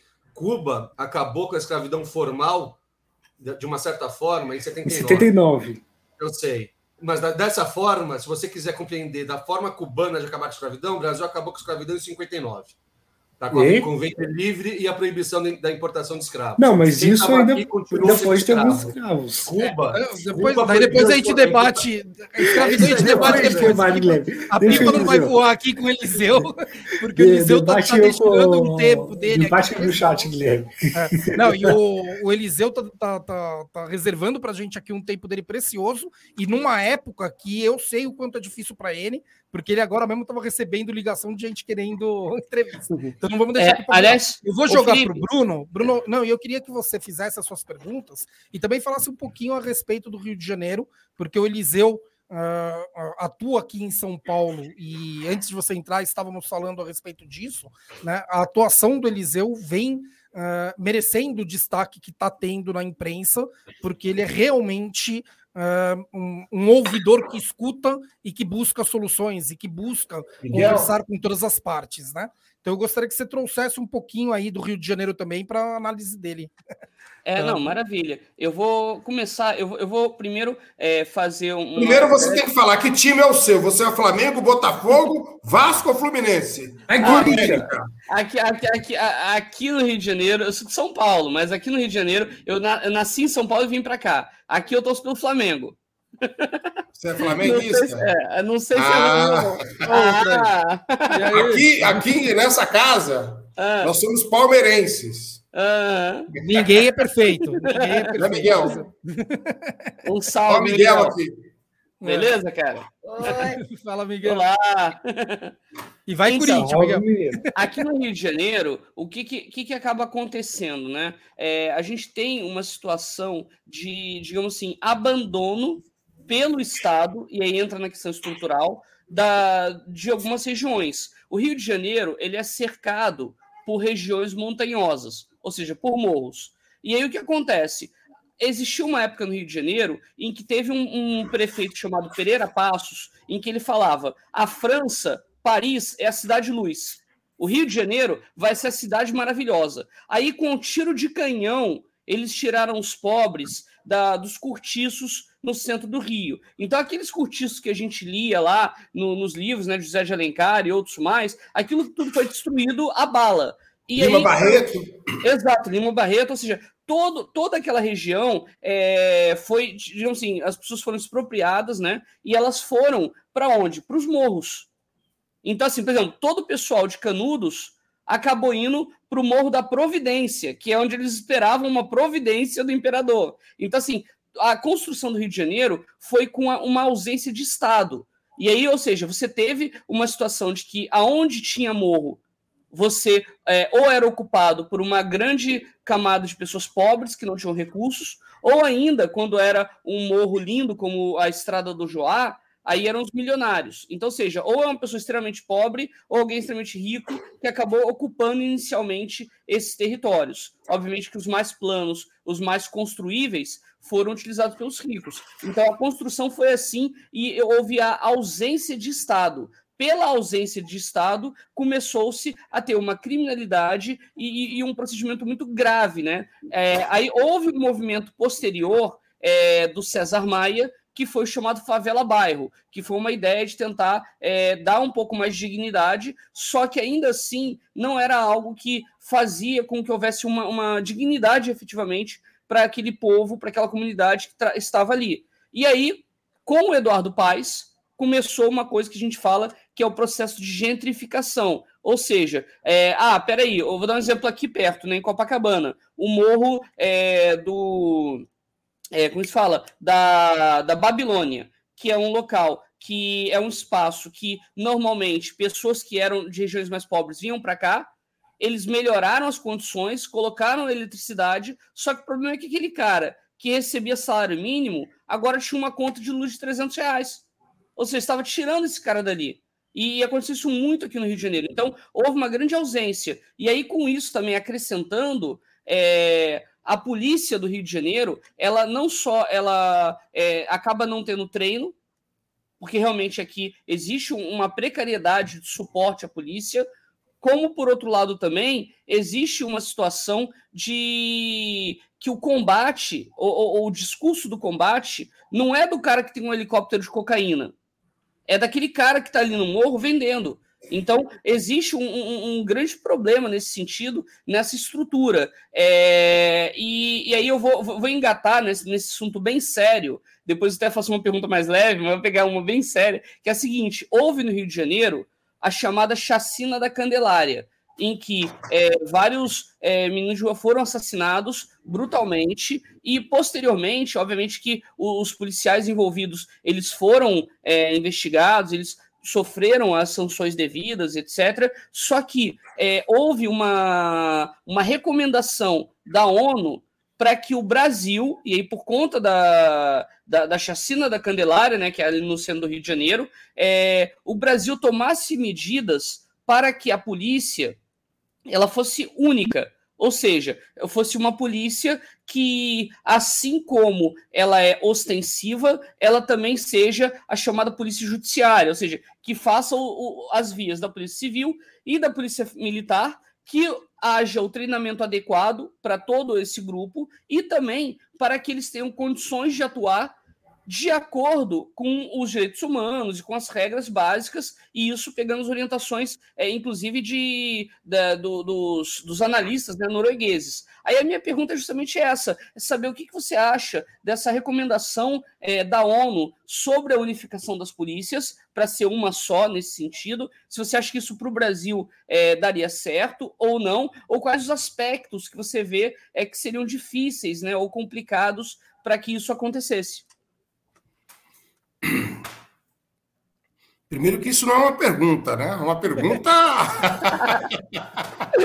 é uma, é uma que eu mudei de opinião sobre isso, né, cara? Eu tinha uma opinião. Isso dá uma tese, um dá uma tese de doutorado aí. De... Mas eu queria primeiro o seguinte: é, o término da escravidão para a maioria da população, para a população negra, é, significou uma violência contraditoriamente uma violência tal como foi a escravidão, na medida que a população negra não foi é, inserida do ponto de vista é, sociocultural e econômico na sociedade brasileira. Ou seja, era nós não fomos inseridos. Nós não fomos. Forçando para que o, o ex-escravo implorasse para voltar à escravidão. Exato. Né? Não fomos. E mesmo né, e o término da, término da escravidão no Brasil não se deu só em 1888. Né? Ali foi um, digamos assim, um, o coroamento, né? Mas teve uma lei chamada Lei de Terras, não sei se é 850, eu esqueci agora, que ela foi extremamente danosa para explicar essa pobreza. Porque nós, a atividade econômica principal no Brasil, Brasil colônia, né, e bastante, mesmo depois do Brasil, mesmo depois da, do Brasil República, era atividade primária da atividade econômica, na né? atividade agrária, enfim, tal. E qual era o instrumento disso? Eram as terras. Então, a lei de terras, já antevendo, olha só como as elites foram perversas, já antevendo o fim da escravidão, para exatamente não dar poder, não empoderar, digamos assim, aquela a população negra. Digamos assim, não há empoderar a população negra. Isso significa mudar os paradigmas. Então, é, foi para se ter terras, você tinha que comprar. O que, que, o, que, que o escravo herda? Né? Nada. E o filho do escravo? Nada. E o filho do filho do escravo? Nada. Né? Eu tenho uma tia que tem 103 anos. Caramba. Né? 103 anos. A escravidão, o fim da escravidão remota a hoje é 157. Não, acho que não, é, 100, 1889 1900... a 132... 130, 130... 132 anos. Alguém pega a calculadora e vamos falar direitinho aí depois. Mas o fato Não, concreto... é, é isso mesmo. A escravidão acabou 132. em 88 e estamos em 2021. 132. 13 de, de maio de 1888, exatamente, é isso mesmo. Então, minha tia, por exemplo, anos, minha tia nasceu 30 e poucos anos que tinha acabado a escravidão. É. Olha só, a mãe dela não era escrava, possivelmente o pai, possivelmente, a, certamente o avô, certamente a avó, a, talvez a, a bisavó ou bisavô. Mas a trisavó certamente seria escrava. Então, quando a gente coloca no plano concreto, a gente consegue, digamos assim, visualizar o que, que é essa violência, o que, que é a pobreza. Né? Esse é um primeiro ponto que eu acho que é importante a gente ter. O outro é o seguinte: é, de fato, o problema do. Nós, até 1960, digamos assim, 70, ainda tivemos um bastante um fluxo migratório, migratório muito intenso aqui, mas a partir da industrialização aqui no Brasil, sobretudo a partir da década de 40, nós tivemos uma coisa chamada do êxodo urbano. Então foi uma construção absolutamente desordenada do ponto de vista da formação das cidades. Esse elemento que você levantou não é um problema só do Rio de Janeiro, foi um problema dos grandes centros, sobretudo São Paulo, Belo Horizonte, uh, Rio de Janeiro, fundamentalmente, pouco Porto Alegre, mas isso uh, são, foi um problema uh, bastante é, que criou essa, essa, essas, essas cidades absolutamente. É, é, criou-se, na verdade, um verdadeiro apartheid do ponto de vista concreto e objetivo.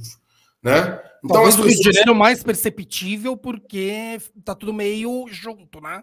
É, mas, mas, a rigor, mas a rigor, a favelização, a falta de saneamento básico, a falta de estrutura do Estado, é, não se pensou no desenho urbano do desenvolvimento do Brasil considerar essa população. Nós estamos falando isso agora.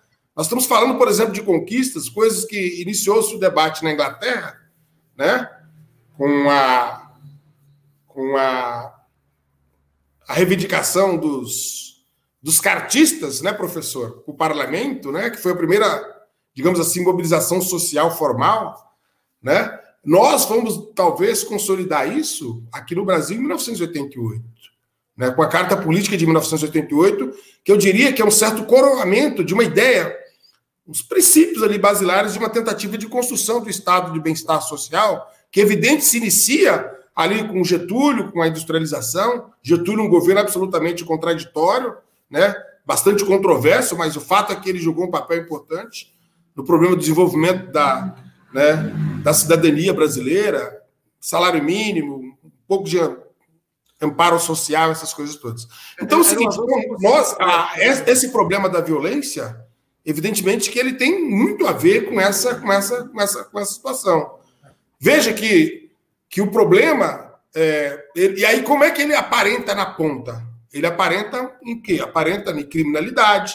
Ele aparenta também, ele se coloca é, em, em, lugares que é dominado pelo. No Rio de Janeiro, a sua paisagem geográfica do Rio de Janeiro, a, a atividade criminosa tem lugar muito, muito, muito, muito, muito forte, digamos assim, frutífero para atividade ali criminosa, sobretudo de, de droga, de tráfico de drogas, enfim, tal, porque a, a, aqueles morros ficam em torno dos grandes centros, né? ali das, das, dos, das, das lugares de classe média, enfim, e hoje ocupado pelo crime organizado, que era forte, e agora ocupado por outro crime organizado que tem o nomes de milícias, né?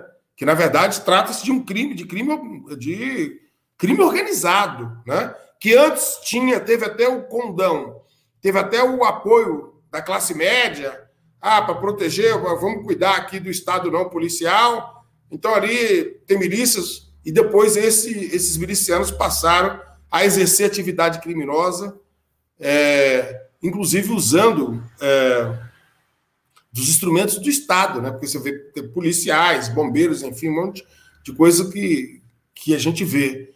Essa situação cria, evidentemente, um ambiente de violência né? E coloca, nos, nós estamos um desafio muito grande, porque como você enfrenta isso, essas ações policiais, que não resolve o problema, da, não acaba com a marginalidade, com a criminalidade, coisa nenhuma, pelo contrário, Você só coloca, por exemplo, em confronto é, esse pessoal da atividade criminosa com a polícia ou contra eles mesmos, por disputa, de espaço, e a população fica vulnerável. Não é à toa que nós vimos, de volta e meia, nós estamos vendo pessoas inocentes que são mortas. Como fazer, organizar isso? Que tipo de organização é preciso ser feita para tratar disso? Porque tanto a principal atividade policial mais importante, quando nós vimos aí, ah, foi encontrado não sei quantos milhões, eh, quilos de cocaína, de, de maconha, de entorpecente, de cigarro contrabandeado, um monte de coisas. Essas grandes operações, nós não ouvimos falar que teve um tiro, uma pessoa morta. Elas são eficientes. Por quê? tem um fator, a inteligência policial. Então, essa que é a questão. Então, esse terreno, essa arena de disputa, de beligerante, de guerra, como se nós estivéssemos numa, numa guerra, a situação, na verdade, ela não tem nem eficiência, portanto, fere o princípio da eficiência do Estado, não é isso? É. Né? Ali, na, né? esse é um primeiro ponto. Segundo, vulnerabiliza as pessoas, né? Não dá para uma ação por mais justa que por mais que pretensamente seja justa, mas que ao fim e ao cabo ela coloque vida ah, e coloque em, é, uma situação de vulnerabilidade, uma situação de que as pessoas podem perder as suas vidas, né? Efetivamente. Então acho que isso, esse, esse, esse momento, esse debate, esse, esse problema da polícia tem que ser enfrentado. Você que tratou duas coisas, aí rapidinho para falar o problema das duas polícias. Eu acho que cada país tem a sua realidade. Eu acho que pensar, por exemplo, um país como o nosso, de dimensão continental, é, eu acho que esse modelo nosso é um modelo interessante de polícia. Sobretudo porque eu, na prática. Você militar? É, eu fui primeiro o seguinte. Primeiro que o problema, da, o problema de ser militar ou não militar não é, não é essa questão que é central. Eu acho que a gente militarizar a polícia não é um passe de mágica que. Não, é, o problema não está em ser Mas, militar. Aliás, aliás, em militar. É do inimigo, não? Tem uns aspectos. Tem, não, tem uns aspectos. Vou te levantar. Tem uns aspectos importantes, por exemplo, que é a hierarquia, que é muito importante. Quando você dá arma para alguém, é um troço muito poderoso. O problema da hierarquia, da disciplina é uma questão valorosa. O problema não está. Toda polícia, a rigor, é militar no mundo, não é só brasileira. Na Itália, por exemplo, tem a Carabinieri, as polícias locais. Qualquer lugar do mundo é o seguinte: se você está em confronto, em guerra, todos são chamados para defender a pátria. Então, inclusive, tem aquele pessoa, aquela contradição. Não, porque os policiais são forças auxiliares das Forças Armadas. Pode ser. E não só. Eu posso ser convocado, o professor, você convocado, se nós tivermos estado de confronto. A questão é essa. Nós precisamos discutir o seguinte. Aí sim, debate de essência. Quem é o inimigo, quem é você? Esse é o problema. Quem é o inimigo, quem é você? O problema não está no aspecto como a polícia atua. O problema está em quem é o inimigo, quem é você. A população não pode ser vista como inimiga da polícia. E nem a polícia ser vista como inimiga da população. Exato. Quem que diz isso? Quem diz isso? São os policiais? Não. Quem diz isso é a sociedade. Quando os meios de comunicação começam, por exemplo, a apresentar ou nós não tivemos quantos casos de George Floyd antes do caso de George Floyd? Oh, cite, cite cinco. Cada um de vocês me cite cinco. Por que, que só ganhou. King, Malcolm X. Por que, que só ganhou notoriedade agora? Porque o capital, porque o capital está sendo pressionado nas, nos países metrópoles a ter, digamos assim, na sua política de compliance, né? Usar um termo pessoal. Palavra, palavra da moda, né? É, não, é porque é inglês. Aqui no Brasil, às vezes, tem manias. O pessoal está discutindo conceitos, é, palavras é, que não, não é conceito, é, é, só ah, é, é, de outra não, língua. Eu discordo do seu mindset. Mas, eu, mas, acho, eu discordo Oi? do seu. Eu discordo do seu mindset. Ele tá, tá zoando, tá ironizando assim, o uso do termo. Sim, sim, sim. Então você é o seguinte: então nós temos é, uma pressão muito grande para você ter, digamos assim, um, um, uma visão mais humana.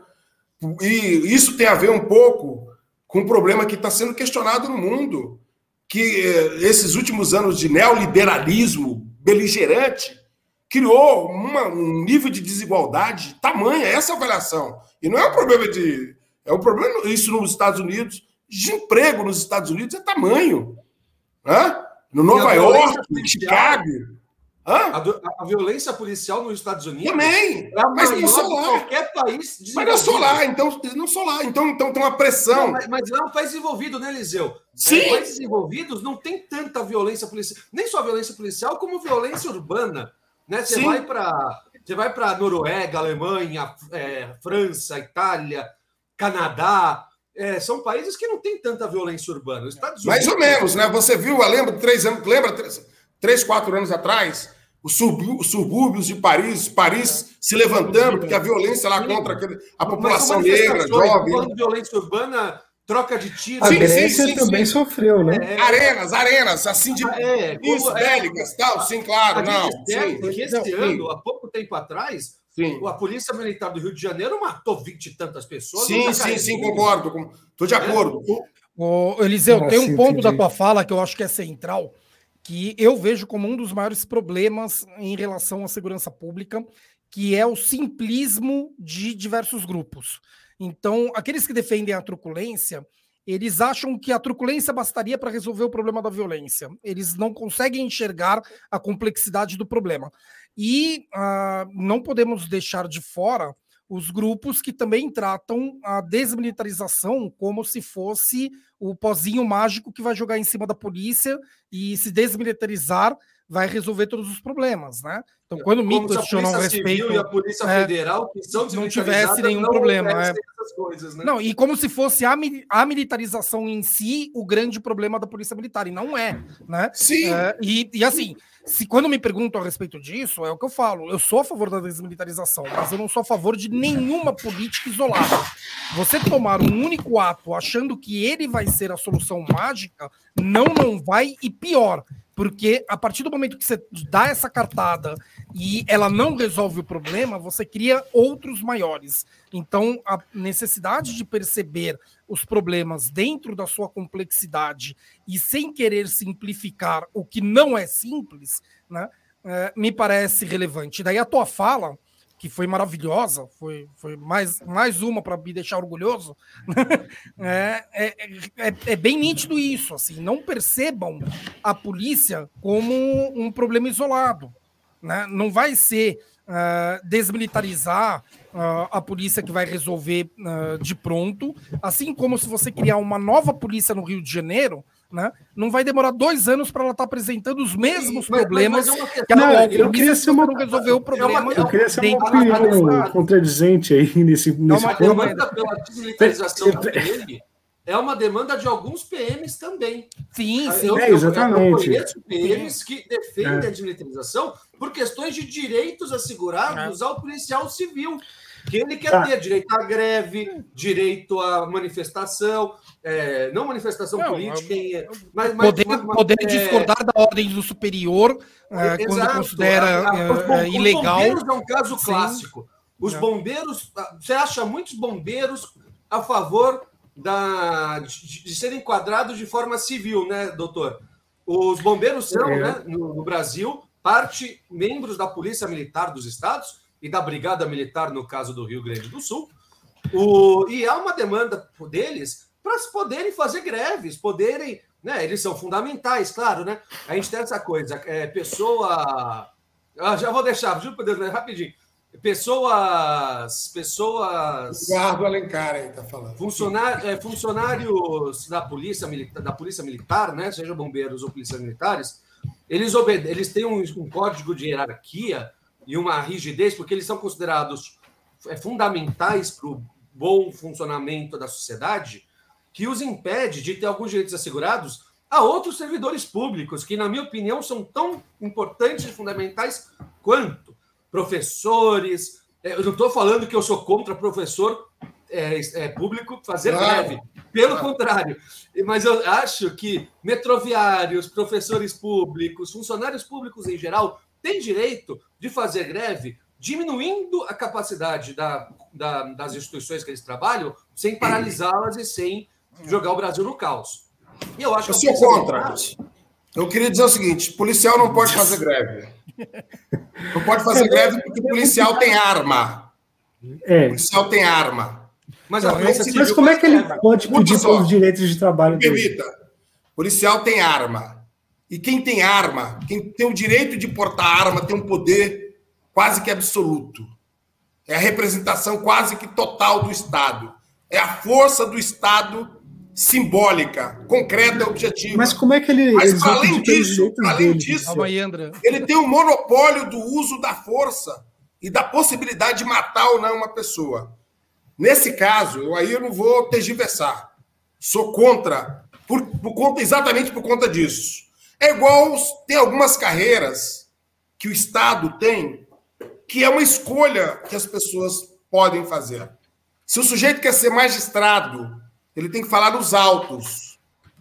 É, quer ser promotor, tem que falar nos autos. Não na Rede Globo, nem na Record, ou enfim tal. Porque é muito importante, pode mudar a vida pode, das pessoas. Isso é, isso, é, isso é uma conquista civilizatória. Isso é uma conquista civilizacional. Ô, ô, Eliseu, e só uma brincadeira minha algumas categorias, o, o efeito contrário, o efeito de fazer o contrário do que greve seria até melhor, né? É, brincadeira, Sim. tá? Mas, assim, se a polícia, ao invés de greve, trabalhar pesado em cima das investigações que envolvem ricos, salário aumenta no dia seguinte. É, então, então é o seguinte, então você tem, é um poder muito grande. Isso é tão sério, e o professor, o Felipe tem razão, de que Vou falar, vou falar professor, porque é uma forma de respeito. Professor. E o pessoal da EPD, meu amigo, o pessoal aí te mandando um abraço para você aqui, entendeu? O pessoal tá. Grande abraço então, para Então é o seguinte, é, é, é, é tão complexo, é tão importante. Até no Vaticano, que só tem santo, tem polícia. Polícia, é uma polícia Suíça, a guarda suíça. É uma polícia militar. É, é. É uma polícia militar. Eu queria falar sobre isso. da Suíça. Então, então, então nós não podemos. Eu acho que o problema central é o seguinte: quem é cidadão na sociedade? Quanto mais nós conseguimos, vamos usar o, o, um nome que um autor que eu sei que o professor gosta, ele vai ficar feliz. O, o Robert Dow, no seu livro Poliarquia, discutindo, olha, eu sabia que ele ia gostar. É, onde discutir um pouco o caráter das cidades, avaliar, um, criar, digamos assim, inclusive indicadores de como o, qual país é democrático e tal. Eu acho que é importante pensar de que nós precisamos transformar a sociedade uma sociedade mais democrática. E eu colocaria como uma questão central é que nós precisamos amparar, resgatar, por exemplo, a cidadania na sociedade brasileira. O problema da violência em Paris não é porque as pessoas são é, vieram de outros estados, de outros países, eles são ou por causa da religião deles. Não é esse o problema. O problema é que eles são submetidos à condição subhumana. O problema é que eles não têm oportunidade de serem gente. Esse é o problema. Esse é o problema central. Né? É claro que você tem o problema da ambição pessoal, como você tem em outras camadas. Né? Você tem é, as pessoas querem, digamos assim, pensar um modelo de vida, inclusive que são fortemente influenciados a partir da visão de querer tirar um do outro, né? Evidente que isso, mas isso agora essa perspectiva que nós vamos apresentar para essa juventude e também talvez pensar um pouco na natureza mesmo dessa, das pessoas que cometem atividade criminosa. Se nós pegarmos, por exemplo, os dados da Fundação Casa de São Paulo, antiga FEBEM, né, aqui um intenso debate sobre o problema de, minor... de redução da maioridade penal. 5% dos jovens cometem, digamos assim, crimes com as suas devidas gradações. Dos crimes, desculpe-me, dos crimes contra a vida, é, chega a 1%. Então, essa, esse estado de terror... Perdão, doutor, é só dos jovens que respondiam processos na Fundação Casa ou dos jovens da sociedade? Da sociedade, pesquisa da Fundação ah. Casa. 5% só no momento daquela pesquisa, não sei hoje. Mas 1% era de, de, de crimes dolosos contra a vida, enfim, tal. Para mostrar que aquela visão, aquela ideia de ter pena de morte, isso é uma não, não... É, é, que a mídia sensacionalista, né, doutor? Sim. Ela pega o caso do Champinha, tão, né, divulgado. É porque o Estado precisa de criar os seus inimigos quando ele claro. não consegue resolver Quando ele não consegue resolver, não, quando ele não enfrenta. É, você é sociólogo, você vai dar aula para mim. Quando ele não enfrenta o problema da essência. Talvez a, a, a, classe média alta, as elites hoje no mundo, talvez a opinião chamada opinião pública, ou a classe média alta, está começando a pensar, eu tinha até falado isso, não terminei até no momento anterior, de que, olha, é preciso diminuir um pouco esse fosso da desigualdade.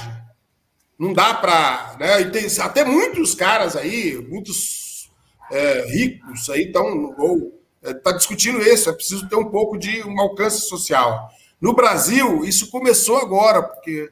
Quer dizer, agora, mas quando você faz política pública social, eles condenam, fala que é coisa de. É um troço aqui, é um negócio meio maluco aqui esse nosso calma país. Aí, Guilherme, calma aí, calma aí, eu vou jogar uma palavra para o André, porque o André está desesperado. Eu estou tentando falar calma aí, Guilherme. Guilherme, não, deixa eu falar, Guilherme. Basicamente isso.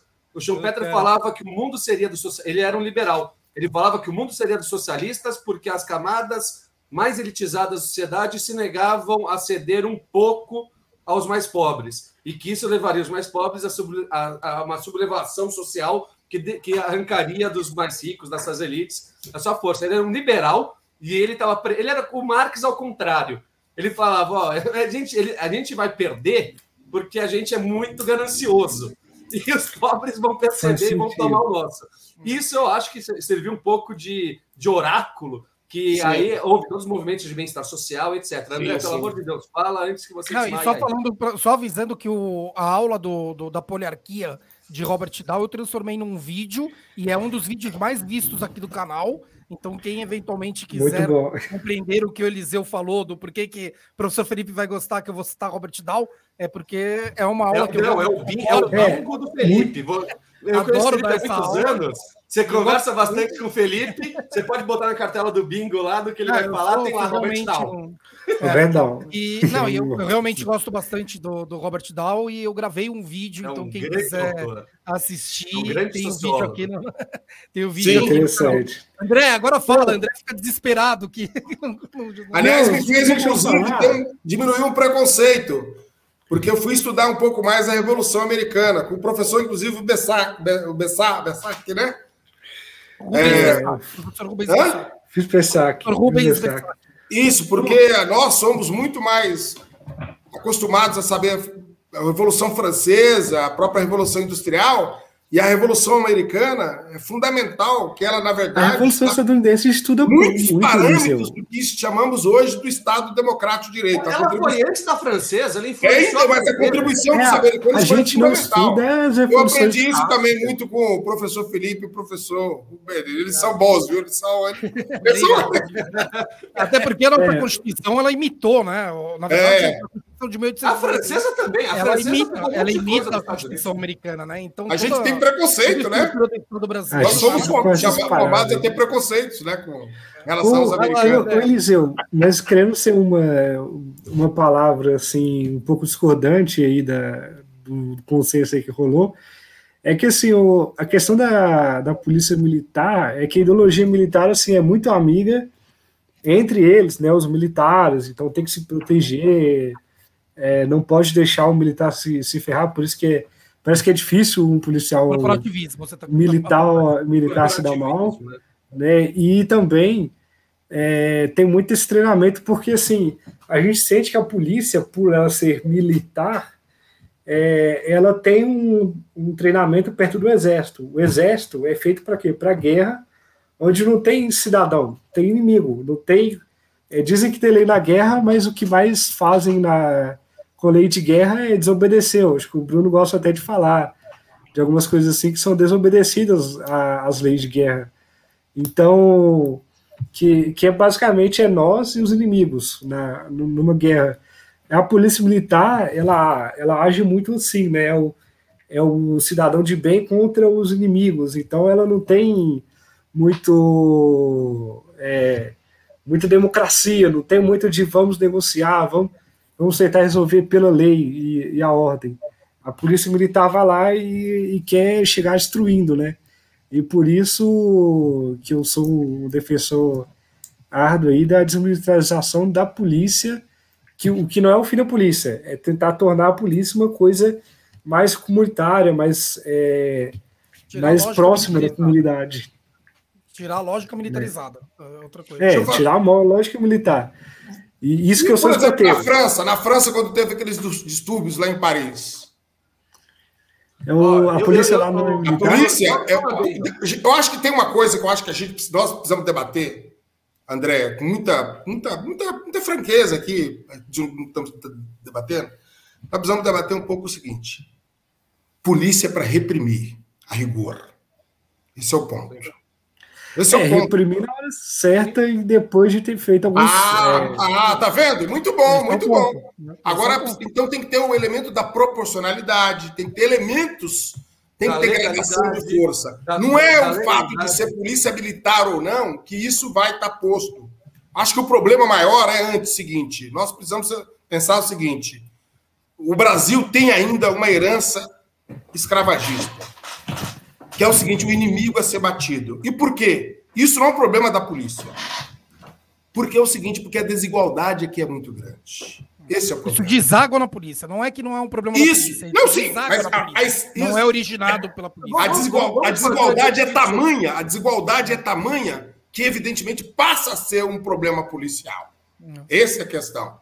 Passa a ser um problema policial. E a violência, essa ideia, por exemplo, de é, de menosprezar a violência contra as pessoas, sobretudo as pessoas mais pobres. E aí, se você vai falar de, das pessoas mais pobres, você vai falar da população negra, evidente. Não tem, não tem, não é mimimi, é real, é objetivo. Né? Então, a, a, a, a é, pobreza no Brasil tem o seu signo racial, isso, óbvio. Exato. Já me permita, doutor. Nos Estados Unidos é diferente. Você falou bem um pouco você tem, por exemplo, uma concepção de Estado construído diferente do Estado brasileiro. Estados Unidos, você, a população negra era 14% da população. É. Os Estados Unidos a teve uma. É maior já. Os Estados Unidos teve uma disputa, uma guerra, para implementar o capitalismo. Para implementar o capitalismo. O debate ali é o seguinte: vamos implementar o capitalismo. Para implementar o capitalismo, nós precisamos de mão de obra, de trabalhadores. E nós, trabalhadores esses... que consumam. Isso, trabalhadores que consumam. Trabalhadores, porque vão, vão girar a roda do consumo, mas não só. Esses trabalhadores não pode ter um país com trabalhadores escravos e trabalhadores remunerados. Porque, evidentemente, por, por capitalismo que disputa, você vai ter desvantagens, evidente. Claro. O Tratado de Metway, que envolveu o Brasil, que envolveu Portugal e, e a Inglaterra, quando Napoleão invade Portugal. O Império, é o Reino Unido de Brasil, Portugal e Algarve. Isso. O, um, dos, um dos elementos do Tratado de Meta era acabar o seguinte: primeiro, olha, era o fim do, do, do, do tráfico. Do, do, tráfico negreiro, né? a impossibilidade de desenvolver o capitalismo no Brasil, que era o seguinte: a Dona Maria Louca, o pessoal fala que ela é a Dona Maria Louca, porque mandou queimar todos os tiares, que é a atividade o que se tinha, digamos assim, de disputa, de, de um ponto de vista industrial, naquela época era, era atividade, era mais na. Uma, uma, uma, uma manufatura. Manufatura. Mas assim, mas a, a atividade industrial principal era de roupa, de confecção de roupa, enfim. Sim, tal. confecção. Né? Então, que tinha a Inglaterra como o epicentro disso. Então, ela manda queimar exatamente para não ter nenhum tipo de desenvolvimento aqui, porque eles queriam que nós comprássemos, digamos, eh, comprássemos essa era uma. É, da, além das 30 mil libras esterlinas para proteção, para que a, a, Então, isso teve aspectos, assim, é, muito importantes para explicar um pouco o nosso Estado. Os Estados Unidos, você teve um. O próprio Barão de Mauá, né, doutor? O Barão de Mauá que foi impedido, por exemplo. Jorge Caldeiras fala naquele livro, aquele, aquela belíssima biografia, né? Mas não só ele, Celso Furtado também, Maria da Conceição Tavares. Darcy Ribeiro, Darcy Ribeiro, Florestan Fernandes. Florestan Fernandes, o, a, a, origem da, da, da a história da, da, produção, a história da formação política econômica brasileira dos pra, Caio Prado Júnior. Caio Prado Júnior. Fernando Henrique Cardoso trata isso quando faz a teoria da dependência. A teoria do desenvolvimento, desenvolvimento, enfim. Você tem várias pessoas que discutiram, debateram, debateram isso no Brasil. O que faltou, talvez, desse muito desses intelectuais, que talvez um pouco o movimento negro recente, mas, a minha opinião, mais recente, e recente está correto ressentir, mas responde, na minha opinião, de forma equivocada, ao meu ver, porque faz um, um traço de, de, equipa, de equiparação da sociedade norte-americana para a sociedade brasileira. Né? Então, é o seguinte: esses, é porque o elemento principal para combater as, as assimetrias aqui era inserir o povo negro no mercado de produção. O problema é que nós tivemos um capitalismo que chama de capitalismo tardio e se explorou, se, se incentivou por uma política de importação de mão de obra. De, de mão de obra era considerada mais qualificada e principalmente e racialmente melhor do que a que Porque o problema é o poder político. Porque se o negro lesse, né, se, o negro, se a escola fosse pública, ele lesse, ele ia compreender a, a, a opressão que ele tinha. Se ele entra para trabalhar, ele podia ia, ia acumular poder e ia poder disputar o poder. Esse é, é o problema. Não é um problema de, só de maldade, porque eu sou feio. É um problema de disputa. Havia um grande medo das elites de um revanchismo Exatamente. Negro, né? Nos Estados Unidos se, se, organizassem e se vingassem das, das elites brancas. Nos Estados Unidos, nós éramos, a população negra escrava, era minoria. Somos minoria. Era só no Sul, não houve nas Isso, então você... Então, você, o que, que você tem? Você tem nos Estados Unidos é, na paisagem urbana, você tem verdade, 14% de, de pessoas extremamente pobres, negras nos Estados Unidos, mas você tem 14% de classe média, classe média alta e alguns ricos. Consumidora que compra, troca de carro todo Exato, ano, e ricos, dinheiro para a igreja, por, por é, conta desse, casa. Essa diferença é precisa, exatamente, essa diferença nós, nós não podemos trazer essa narrativa para cá. Nós não fomos é, a forma com que o racismo se manifestou aqui no Brasil ele não falou, eu odeio você, Eliseu. Ele não falou, ele usou de símbolos que demonstrasse isso. Por isso lá tem consciência racial. Se fizessem isso, eu odeio você, é, ônibus para negro, para escola, você ia ter uma, uma, uma revolução, ia ter aqui uma. O, o, o, o Brasil Eles foram muito na, na, forma de discriminar, né? Eles foram muito sagazes para a manutenção do poder oligárquico que tínhamos até hoje e que vigora, inclusive, algumas instituições. O poder judiciário, inclusive a história do poder judiciário. É... Doutor, qual o país mais racista? Eu não, agora, depois Brasil eu, Estados Unidos. É, eu ia colocar isso, que é uma. É, o país mais racista do mundo, segundo estudos sociológicos, é o Japão. Depois do Japão é a Rússia. Não, mas Depois acho que é uma comparação meio, meio difícil. Mas entre os dois, né? São países homogênicos, de homogeneidade racial. Né? São países com uma raça. A Rússia menos. Mas o Japão tem uma raça dominante e ele é extremamente racista com pessoas de outras etnias. Né? Eu sei que o Não, eu acho essa comparação ele, uma comparação ele, difícil. Ele, ele tem entre... uma opinião discordante. Mas o, países homogêneos tendem a ser mais racistas. Agora, não, mas a pergunta é entre Brasil e Estados Unidos. Eu, é, eu entre os dois. Eu, eu, eu, vou ser bem honesto. Eu, eu, eu acho essa questão. É eu acho que é impossível resolver. É. é que eu acho ela problemática. É. Não os brasileiros falando que o Brasil e os Estados Unidos não tem como medir isso. É, não tem como medir pior, mais ou menos racismo, cara. É, são tipos é, diferentes e ambos racistas, ponto. Né? Mas eu acho que o doutor Eliseu estava querendo pegar isso mais para ele continuar o raciocínio dele. É. Eu, eu, acho, eu acho que essa pergunta a gente pode olhar sobre vários, vários, vários aspectos. A escravidão é um problema de disputa política e econômica. O racismo, na verdade, é preciso analisar do ponto de vista antropológico e do ponto de vista sociológico, não como um problema moral. Né? O racismo é, é ela tem um objetivo de impor sobre outro, sobre uma, uma cultura, sobre uma etnia, a sua vontade econômica, com valores, enfim, com, com o objetivo de ter vantagens econômicas. Por exemplo, a África, que já teve o Império Egípcio, eles escravizaram os povos.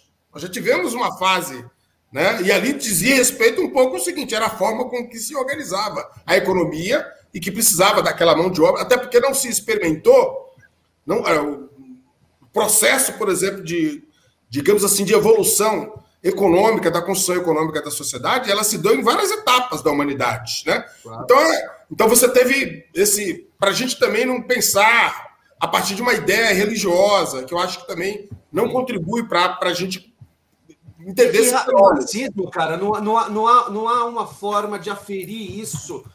O país que mais mata pessoas negras no mundo deve ser ah, que, que, que há né, pessoas brancas e negras convivendo na mesma sociedade, porque é o país que mais mata pessoas negras deve ser algum país da África, porque todo mundo é negro, todo mundo não, né? Mas a Nigéria, que tem 100 milhões, cento e poucos milhões de habitantes, todos negros, quase todos negros, deve ser o país que mais mata negros no mundo.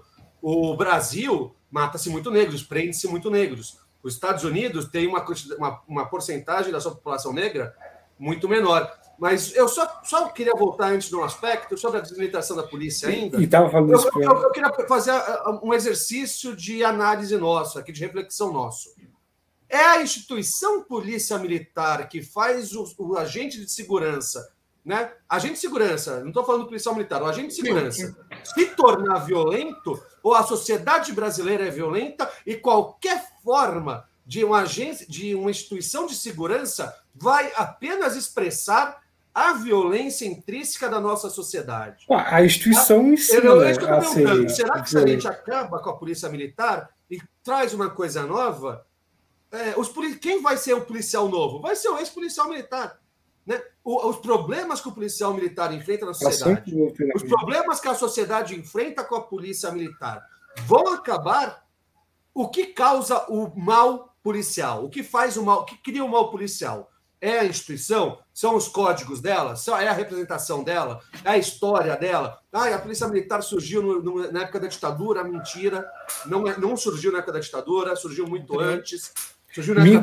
Do Império. Na época do Império. É mentira. A polícia militar. A filha do Florestan Fernandes tem uma tese importante que eu li. A Maria, na época da ditadura, ela fez o mestrado dela, muito interessante, de esquerda que esse uhum. pessoal, por exemplo, do campo da esquerda, deveria observar melhor para discutir, por exemplo, sobre a temática da polícia. Porque ela tem uma visão completamente diferente dessa visão, por exemplo, que é, quanto ao papel da polícia e tal. E mesmo do Exército. Se nós analisarmos, por exemplo, é evidente que o Exército do Não, exército, o Exército é para guerra, é para evidente, evidente, evidente que o Exército brasileiro ele teve fases, evidente, era para proteger o império como em qualquer lugar no mundo, o exército é para isso, para proteger as. A, né? enfim. Agora, contraditoriamente, foi o exército que ajudou a sepultar a monarquia aqui no Brasil e a construir um Estado republicano. Isso, a partir da Segunda Guerra Mundial. Pelo menos dois golpes, dois golpes sim, o exército deu na história. A partir, do, a partir da, da, da Guerra do Paraguai os, muitos comandantes voltaram para lá defendendo o fim da escravidão e, e existia muitos centros, muitos é, clubes contra o, pelo fim da escravidão que tinha a presença do exército e tal. Muitos, inclusive, negros. A, a igreja positivista. Voltaram graduados no exército a partir da Segunda Guerra Mundial, da, da, da Guerra do Paraguai. Guerra do Paraguai. Olha só como as coisas são contraditórias. O, é importante a, a gente pensar um pouco. Ponte, né?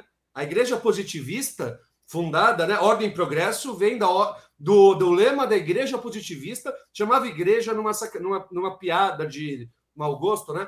Porque era positivista, era a, a ciência, a república, não sei o quê.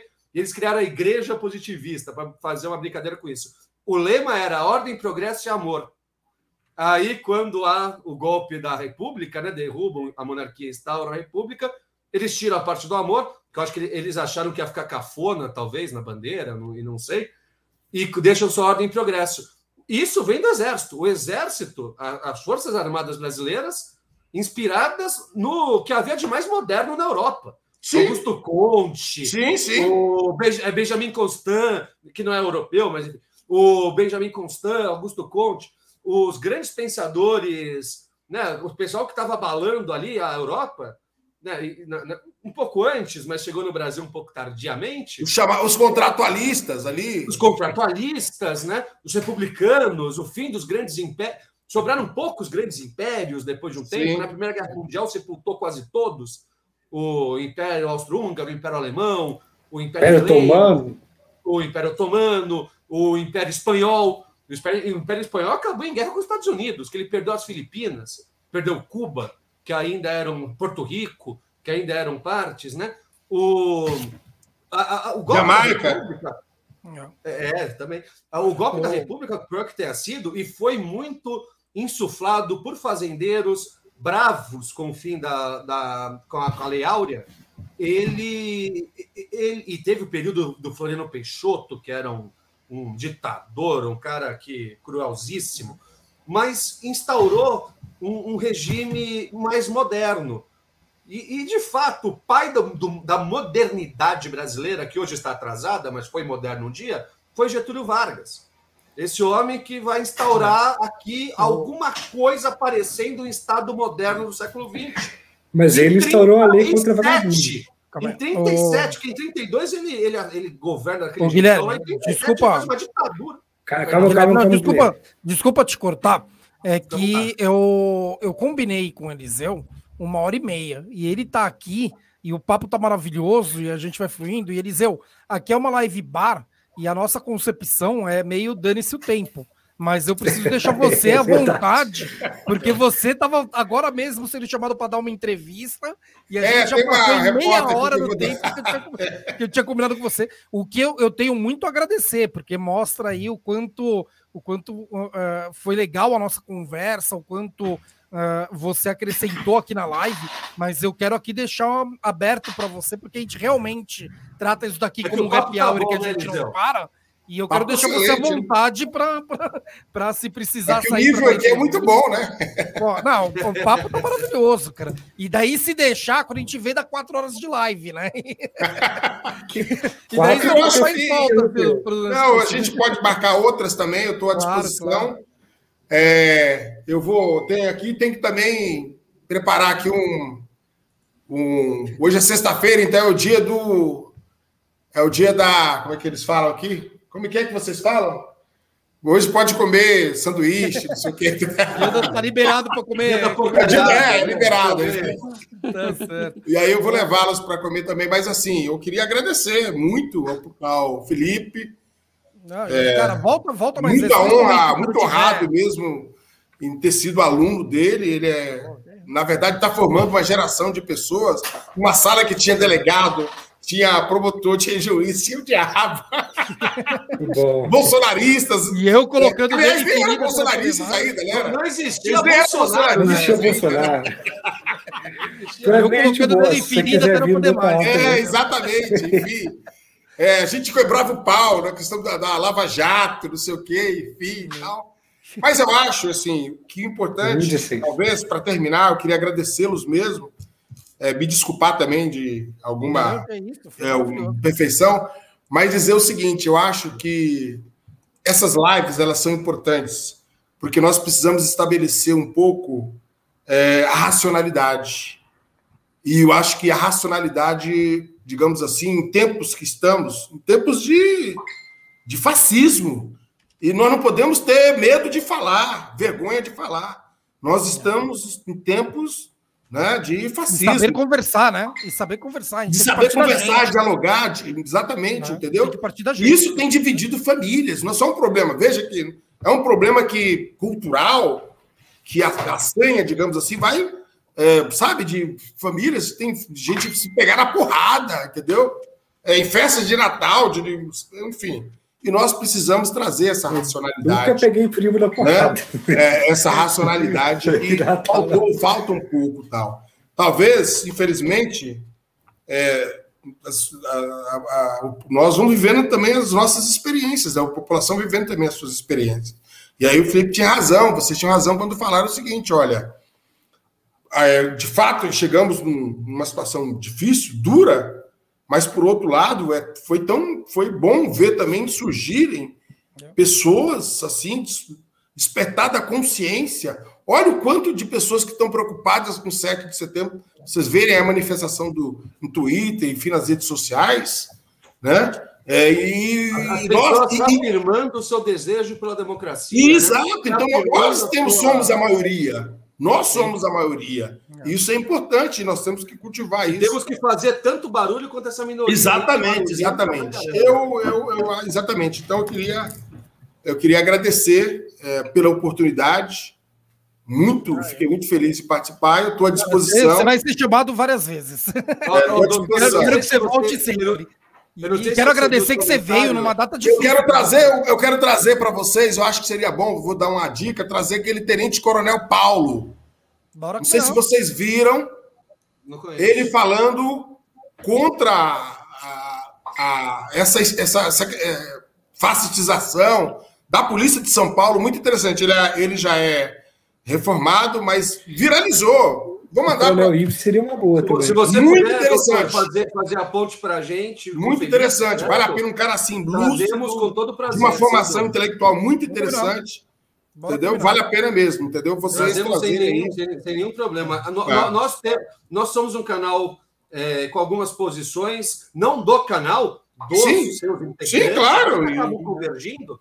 Claro. Mas a proposta aqui é sempre o debate, da divulgação científica, Sim. Do, de ser um espaço democrático, né? não desse mantra, né? Essa coisa que tudo é democracia. Não, democrático no sentido de dar espaço, fala, conversa. É claro que a gente não vai trazer um tenente Bolsonaro. Para tudo que for racional, né, cara? Tudo que pra, for. Pra vamos nos permitir, como diz é. a música, democrático, se vamos nos permitir. Exato. Tudo que for racional, né, cara? Permitir que for racional, não importa. Sim, mas ele é um tenente-coronel que defende a institucionalidade, defende Exato. o Estado democrático de direito. Ele vilipendiou, por exemplo, qualquer participação de militar em manifestação. Cara, muito lúcido, muito interessante. Vale a pena. Legal. E, cara, obrigado mesmo. É importante. Vai, vai, vai, não, não, só agradecer mesmo e falar que, que, cara, vamos marcar mais vezes, com certeza. E, e meu, é isso. Daí. Uh, uh, Fica à vontade aí, então, para. A gente vai e, acabar é importante, doutor, é para a gente se reconectar com alguns setores, com algumas pessoas, né, com alguns grupos, que nós éramos conectados com críticas, com pro problemas. Sociedade é difícil, é foda. Mas reconectar, voltar. A, a, a, a, o tecido social brasileiro se esgarçou de uma forma que eu acho que ainda tem conserto. Eu acho que nós ainda. O brasileiro é bom nisso, a gente a, a, gente tem aquele primo bolsonarista que a gente gosta, a gente tem aquele tio homofóbico, preconceituoso, mas que a gente sabe que ele é desse jeito mais por por pose do que por convicção. Eu cortei relação com todos. Com uma não, é, mas essa, essa é uma questão também que a gente vai ter que. Isso leva até uma outra live para a gente falar disso é, tudo. É, eu queria agradecer. Eu também queria agradecer muito ao Deus por ele estar aqui, pela presença dele e por trocar essa ideia com a gente. Então, queria saudar é, e dizer que justamente ter esse contato maior é, com pessoas que fazem parte da instituição, né? Isso aí é um, um, conceito que as pessoas falam de apresentação. Uma coisa quando alguém representa, outra coisa quando a pessoa vivencia aquilo, está presente naquilo. Então, queria agradecer, né? Então, muito obrigado, doutor Eliseu. Ô, Bruno, e depois eu te passo o contato do Eliseu aí para você combinar uh, alguma coisa lá no teu canal também, para dar voz para ele. Opa, eu é também? um cara que merece. Vai ser uma honra. Vai ser uma o honra. canal do, do, Bruno Cidadão Silvestre é um canal bem maior do que o nosso. Tá? Daí... Legal. É. Eu, agradeço, eu, eu que agradeço mesmo, muito, viu? Muito mesmo. Não, legal. Oportunidade. E bom fim de semana. E vamos defender a democracia no dia 7. Exatamente. Bora lá lutar. Desejo ao, senhor, desejo ao senhor, doutor, que você tenha muito pouco trabalho nesse feriado, que, que as coisas aconteçam é, muito menos nitroglicerina do que aparenta que vai acontecer. É, acho que não vai e, ser tão, tão fácil assim. Eu é. tenho, e se acontecer, eu tenho muita confiança que você e todo o resto daí da inteligência da polícia, do pessoal, vai estar preparado para dar uma resposta à altura a qualquer tipo de de insubordinação, de, enfim, de qualquer aventura golpista aí que eles fizerem, eles não vão dar o um golpe. Eu acho que eles vão, vão, vão forçar a barra até 2022, não vão dar. Se derem, não, vão, não vai dar certo. É, nós somos a maioria, como você falou, não vamos nos deixar nos intimidar. Eles têm armas, é, é eles são, gostam, são do clube de, de rifle, é, eles são assim. A gente, é, a gente vai continuar aqui. Eu quero falar alguma coisa a respeito a, a, ainda. As instituições são mais fortes que as balas deles. Então, Muito bom. Já até respondendo no interações do chat. um abraço, André, Guilherme. Até um abraço. abraço. Eu, eu não vou dizer o nome do, do, do, do Cidadão Silvestre aqui do. Bruno, Bruno, Bruno, Bruno. Bruno. Bruno, desculpa, Bruno. Um abraço. Abraço. Professor Felipe, abraço, até mais. Foi um prazer mesmo, viu? Se cuida. Se Depois cuida. manda para mim aqui o Pix para eu contribuir. Tá ah. bom? manda no meu WhatsApp. A gente tem que mandar Pix para o senhor. É. Manda, manda aí para eu contribuir. Obrigado, cara. Abração. Tchau, tchau. a gente vai, vai continuando aqui e o Elisão é, eu vou se despede. Eu vou mas eu vou abrir para o Bruno, porque o Bruno quase não falou, né? É. Falando para cacete aqui. E o Bruno acabou falando muito pouco e também é uma presente, presença sempre uh, querida e ilustre aqui no canal. Então, Bruno, deixa eu abrir um pouco aí para você falar a respeito do que, do, do que acha desse 7 de setembro, o que pensa aí uh, do risco ou não à democracia. Então, beleza, obrigado, Felipe. Cara, eu vou fazer aqui uma, uma fala, meio que também encaminhando para o encerramento da minha parte, né? É, até porque, primeiro, também agradecer mais uma vez o convite, né, a disponibilidade para estar aqui. Eu adoro conversar com vocês, trocar essa ideia. É, pessoal, é, eu até. Qual é a minha opinião sobre a situação do 7 de setembro? É, vocês podem reparar que a extrema-direita, isso não é de agora, isso já é tradicional da extrema-direita. Ela tenta utilizar a bandeira do patriotismo, ela tenta se apropriar dos, do, do, dos símbolos nacionais como se fossem deles. Tanto é que, por exemplo, essa semana, um lutador brasileiro foi para o Japão e aí ele viu lá a mandi, o símbolo japonês é, que é, é, se assemelha à suástica, que inclusive não é nem nazista, é sânscrito, mas o que acontece? A suástica, aquela que é a japonesa, né, a mandi, ela é para a esquerda e ela é reta. Agora, a nazista ela é inclinada e para a direita. Então não tem nada a ver uma com a outra. Mas aí o cara perguntou sobre isso, o que isso significava. E aí eu expliquei o contexto. Falei que, olha, são símbolos diferentes. Pode ser que lá na origem, no sânscrito, pode ser que tenha algo de semelhante, mas a, o que seria a suástica japonesa, é, chamada de mandi, ela vem do budismo e não tem a apropriação. Mas o que, que o nazismo E a própria fez? suástica foi, apro foi apropriada pelos nazistas. Eu tenho, Exatamente. Eu, eu tenho um aqui então, em casa que tem uma suástica, no, essa suástica correta, né? Contrária, a. É, a mandi. Peito, e na palma então, da mão. É a mandi. Eita. Então, essa, é, o, o, esse, isso aí representa prosperidade e felicidade. Esse é o símbolo. Mas então, como eu estou dizendo, existe uma característica da extrema-direita de se apropriar de símbolos Imagina um símbolo que você gosta aí. Agora imagina que o grupo do Bolsonaro se aproprie desse símbolo. A camisa tá da seleção brasileira, algo que Exa... sempre foi tão simpático. É, exatamente. E aí tem a questão também é, do 7 de setembro. Ou seja, eles estão se apropriando ou tentando se apropriar disso e eles estão querendo fazer com que a nossa democracia ela se enfraqueça com a derrubada de uma instituição. Porque, na verdade, se a gente for parar para pensar, por que, que o povão na época lá da, daquele conselho, né, daquela época da Revolução Francesa, por que, que ele, o, o sans-culottes, né, o povão, nunca ganhava? Porque você tinha lá, a, a, em votações e outras coisas, você tinha gerondinos e jacobinos que faziam as coisas e os sans-culottes não tinham esse poder. Quando tinha algum debate, antes mesmo da Revolução Francesa, você tinha a nobreza e o clero debatendo e o povo que se lasque. Ou seja, dessa forma, você tira do debate, você tira do povo aquilo que deveria ser do povo. Então, quando você tem três poderes, executivo, legislativo e judiciário, e aí você tem um dos poderes que ele quer invalidar um dos outros, ou do, os dois outros, você começa a voltar para aquilo que era o, o absolutismo. O Bolsonaro diz que ah, eu só tenho três opções: ou eu morro, ou é, me matam e tal, ou vou preso, ou, preso, ou, preso, ou é vitória. Então ele, ele pega três opções. Nossa, estamos coloca... vendo duas. Exato, e, e, ele coloca, ou seja, contra a, a sociedade isso. Aí ele fala, ah, vai ser um ultimato contra o Supremo. Ou seja, vocês estão vendo? A estratégia é tentar tirar o poder de uma das outras instituições. Porque o que ele está fazendo, inclusive o Felipe, eh, a gente já trocou ideia aqui sobre isso, é, sobre a questão de aparelhamento. Porque o, o, a Procuradoria-Geral da República ela já está aparelhada. Ela já está de uma forma que você vê que o Bolsonaro ele não é incomodado. Não faz nem cócegas o que o, o, que o Aras faz. É, é o novo Geraldo Brindeiro, né? O novo é, arquivador. É. Justiça seja feita, Bruno, uma hum. tradição da, da nova República Brasileira, né? Engavetador geral não surgiu agora.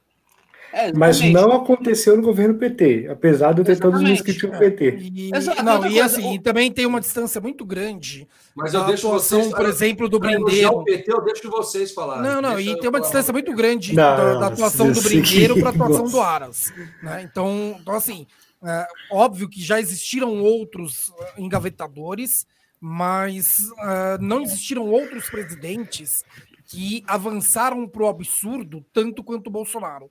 Então, é. a atuação do Aras ela é muito mais grave do que a do Brindeiro, porque em nenhum momento o Fernando Henrique saiu da faixa civilizatória. Por mais que, que a gente possa ter várias críticas ao Fernando Henrique, ao Lula, até ao Temer, Collor, nenhum deles saiu da faixa civilizatória tanto quanto, o, aliás, nem perto, né? Do Bolsonaro e da frequência com que o Bolsonaro sai dessa faixa civilizatória. Eu e daí a atuação do Aras é muito mais grave, né?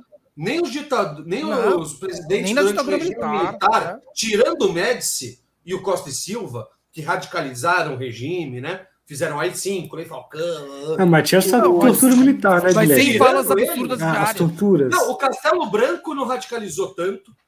O Geisel não radicalizou tanto, o Figueiredo não radicalizou gente, tanto. Mas, não, mas aí, vamos lá. É, isso aí, aí também, eu, tomo muito, eu tomo muito cuidado com isso, porque é o seguinte: a gente tinha um Supremo Tribunal Federal que foi fechado. Tá? Houve, assim, é, o habeas corpus, que é uma das coisas mais básicas, né, da, da garantia, é, isso é um atentado à civilidade, isso é um atentado à Carta de Direitos Humanos. Então, assim, Sim, a gente é teve assim, muita é coisa, é, é, porque, assim, é, eu acho que são aspectos diferentes, é, porque na ditadura já era um Estado totalitário, então as barbáries são auto automáticas. Agora, o, no caso do, em momentos democráticos, não, não, não, eu concordo na questão do, de, de ser o mais absurdo, ressalvando a parte econômica, porque o Bolsonaro eu, eu ele só não destrói mais o Brasil. Bruno. Oi? O discurso, o discurso dos presidentes militares, do Geisel, do Figueiredo, não, do Castro, não era tão inflamado e tão golpista quanto é do Bolsonaro. Não, é, é, ah, porque eles já mas... fizeram o golpe, então nem fez diferença. Bem, mas o discurso não era tão golpista, esse era o ponto. O, o assim, não, não só isso, André. Na, nas falas diárias. Não, mas é, é, porque diárias, eu, fico, eu fico com medo de relativizar a ditadura militar, dado o absurdo que é o hum. Bolsonaro. Mas, mas ninguém está relativizando é, aqui a ditadura militar. Ninguém está relativizando né? nada. O que está é. sendo colocado é que você não tem na história do Brasil um presidente que parece ter prazer em falar é, uma o groselha. O prazer em falar merda. Silva foram os mais próximos do Bolsonaro nesse ponto. E está longe. É. E tá longe. Os outros militares não falam. É, tanto que reabriram o STF, tanto que reabriram, revogaram a I5. O, o mas fizeram. quer instalar o I5. Mas Antes que o Bruno aí, saia, eu queria é, colocar uma. Bruno da, da, da, fala final dele ali. É, deixa, Não, deixa... Eu queria me despedir do Bruno com uma coisa. Hum. Que é uma coisa que eu, que eu mudei de opinião sobre uma coisa que eu discordo do. que eu normalmente eu discordo do Bruno Felipe, mas é porque diante da então tá ameaça tá tão grave. Não, eu, eu discordo porque eu tenho os meus motivos corretos mas é porque normalmente eu sou absolutamente contra a manifestação, porque a gente ainda está numa pandemia, ainda tem o risco de pegar Covid. Mas, assim, é tão absurdo o risco antidemocrático no 7 de setembro que dessa vez eu até tento relativizar, assim, vamos usar máscara PFF2 e, e partiu essas manifestações de 7 de setembro aí para ver o que, que vai rolar no, no dia, sabe? Mas cuidado, tem que ter cuidado. Grande José Magrato, boa noite. É, lá, beleza. Então, seguindo adiante, né, como eu estava dizendo, uh, o que a gente tem que entender é que vai ter democracia. A gente tem que é, se focar é, é naquilo que a gente quer, naquilo que a gente planeja. Então, por exemplo, aquela ideia que reverberou de escola sem partido. Cara, numa boa, é, é que nem você é, criar, por exemplo, uma casa sem mordomo. Cara, não, não, não, não existe é, é, essa função, não é função básica. Então, assim, não existe, olha, essa escola aqui é uma escola petista, essa aqui é uma escola PSDBista. Não, gente. Inclusive, o Brasil, ele é respeitadíssimo pelos seus autores no mundo inteiro. Paulo Freire é muito estudado, muito analisado. Darcy Ribeiro, respeitadíssimo. Então, assim, a gente tem uma estrutura de, de educação e de cultura gigantesca, vários autores. E, e o que, que, eu posso dizer disso? É, essa, essa forma de discurso, é nisso que a gente tem que tomar cuidado. Porque, como eu estou dizendo, é, vai haver democracia. A democracia está aí, está aí. E se você ultrapassar a linha, e aí, por exemplo, eu me impressionei, porque aquele negócio, eu já despachei, né, eu já tive audiência pessoal com o ministro Lewandowski. O ministro Lewandowski, ele é aquele tipo de ministro, ao contrário de é, alguns outros que gostam, como Nelson Jobim adorava falar, adorar tudo, qualquer coisa ele estava na mídia falando. Lewandowski não é assim. Para o Lewandowski falar, tem que algo muito grave acontecer. Um outro que também que não falava muito, apesar de ter uma, um certo viés patronal, assim, no sentido é, das questões trabalhistas, era o ministro Peluso. Mas o ministro Peluso ele dizia: eu falo nos autos, eu falo no processo. O Lewandowski, quando ele colocou a carta dele na Folha de São Paulo, quem não leu ainda, eu recomendo que leia, vai ver que ele diz o seguinte: olha, eu, eu vou resumir para vocês como eu entendi aquilo. Olha, a lei é para todos. Quem infringe a lei arca com aqui, os seus atos. E neste país existe um poder judiciário que não vai se curvar a atos que atentem contra as instituições.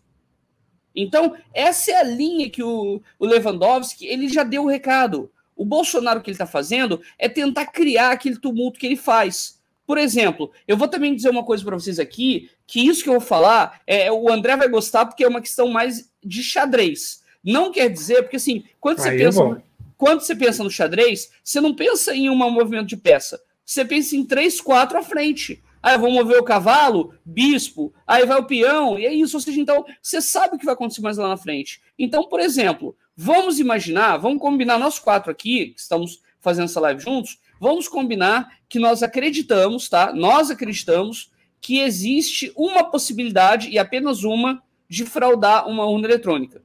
Nós sabemos qual é. Imaginem isso. Nós sabemos qual é. Aí o que acontece? Se nós sabemos que existe esse vazamento, ou essa possibilidade de fraudar, e se nós fôssemos bolsonaristas, o que, que iriam fazer? Lutar pelo voto impresso. Para que lutar pelo voto impresso? Para forçar que todo mundo diga que a urna eletrônica ela é uma, uma urna confiável, para que quando houver a fraude na urna, já está o, o acerto de que ela é, é uma urna é, eficaz e que não, não, não existe fraude. Por que, que eu estou levantando essa questão? Porque o Bolsonaro ele pode ser muito ignorante. Ele pode ser muito ignorante. Mas a questão é, as coisas que ele faz e a forma que ele fala é para atender ao nicho dele e ele tem uma equipe orientando ele. Por exemplo, Rodrigo Maia disse que ele é gay, que, que, que, acha que ele é gay e tudo mais, e que só coloca homem em volta dele, enfim, é, e, e que ele só tem essa raiva toda por, por ter sido militar e por ter uma, uma, uma, educação militar. Não sei dizer o que é isso, mas o que eu quero dizer sobre, sobre essa questão é a postura do Bolsonaro perante a sociedade não é só um ato de burrice.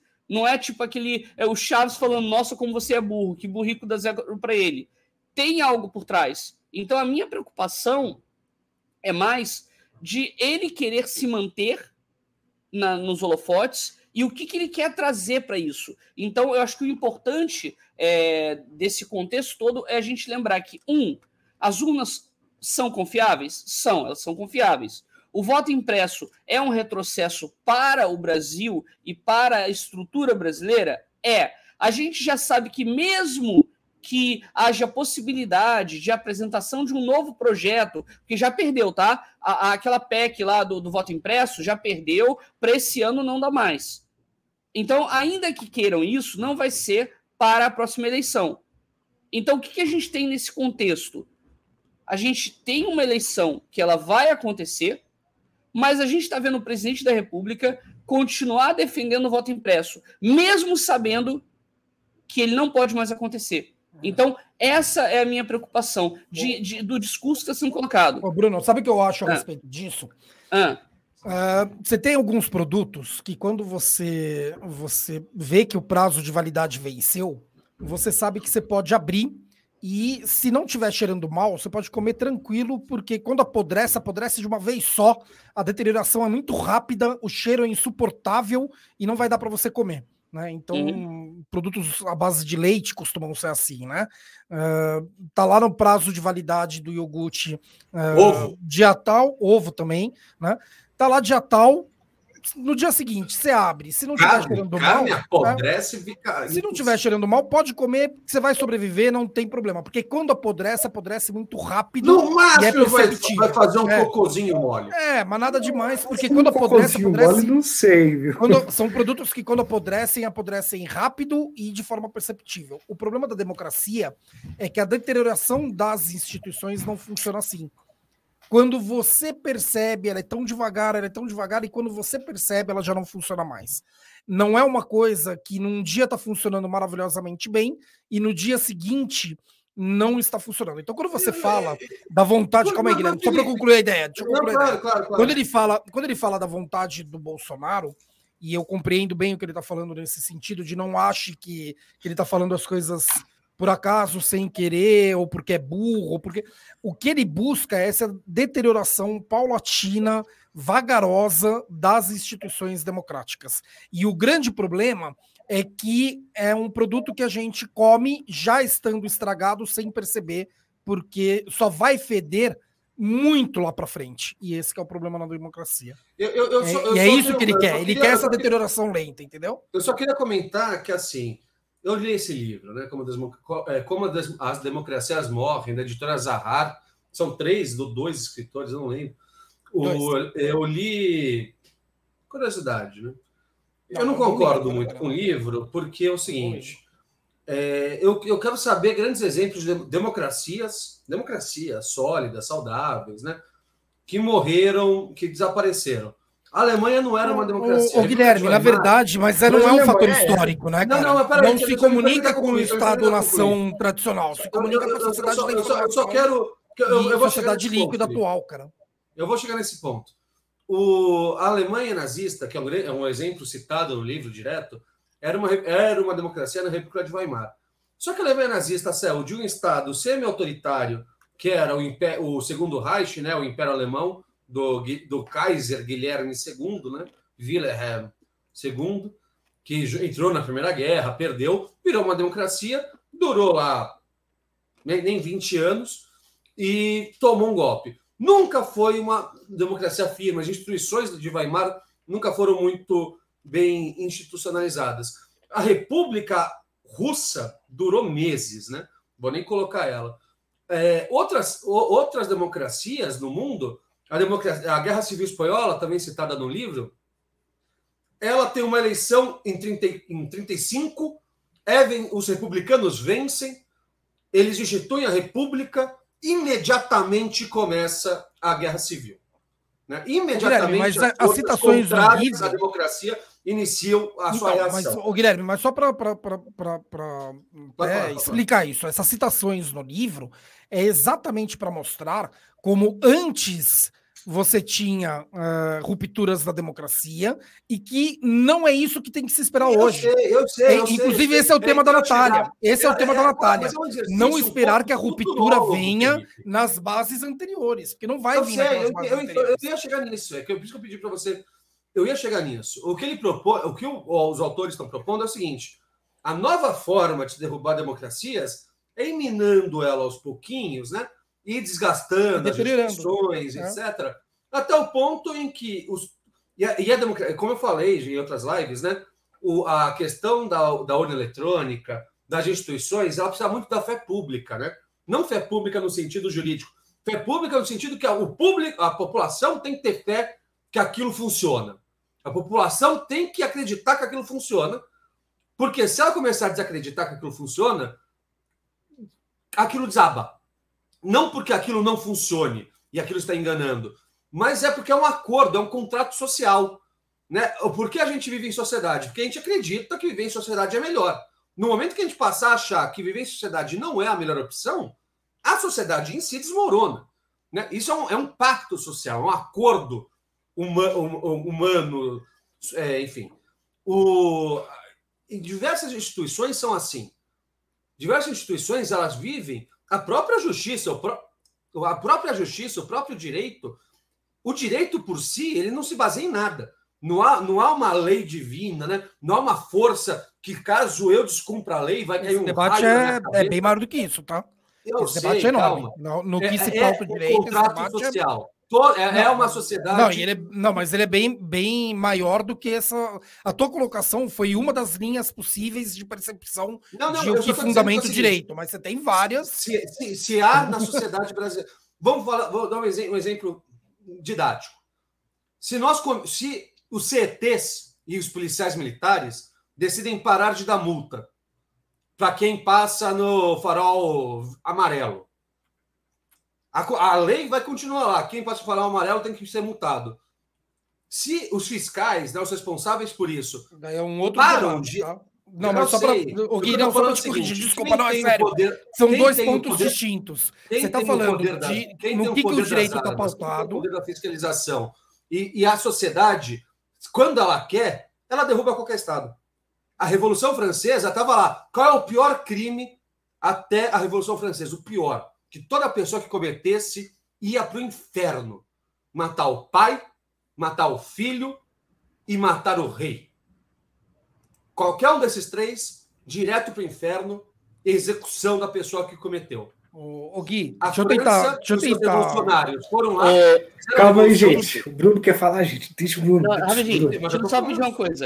É, tem, tem, eu, eu, só vou, eu vou encerrar aqui, é, eu vou me despedir de vocês, lá, né? Mas eu quero. Tem uma pessoa que me pediu uma coisa aqui. Vê quem foi, Felipe, por favor. É, tem um, acho que foi o Gabriel, é, pediu para fazer um Haikai. Ele pediu ah, tá. É. Então, acontece, atendendo ao pedido, eu vou explicar para vocês o seguinte: Haikai, para quem não sabe, é uma poesia japonesa. E o Brasil tem poetas de Haikai, tá? E é isso que eu, eu separei aqui, enquanto a gente estava aqui falando. Eu separei dois haikais, um bem prático e um outro filosófico. Para vocês entenderem, o haikai, eles são três linhas, né? Limitadas nas frases, e ele indica uma estação do ano, um sentimento, uma reflexão e itens da natureza. Então, é mais ou menos assim que a, a poesia japonesa é feita. Então, eu vou pegar aqui para vocês dois haikais de Paulo Leminski, para encerrar a minha participação aqui. O primeiro deles é: Tudo dito, nada feito. Dito e feito. Esse é um deles. Legal. O outro que eu quero pegar é o seguinte: Tudo claro, ainda não era o dia, era apenas o raio.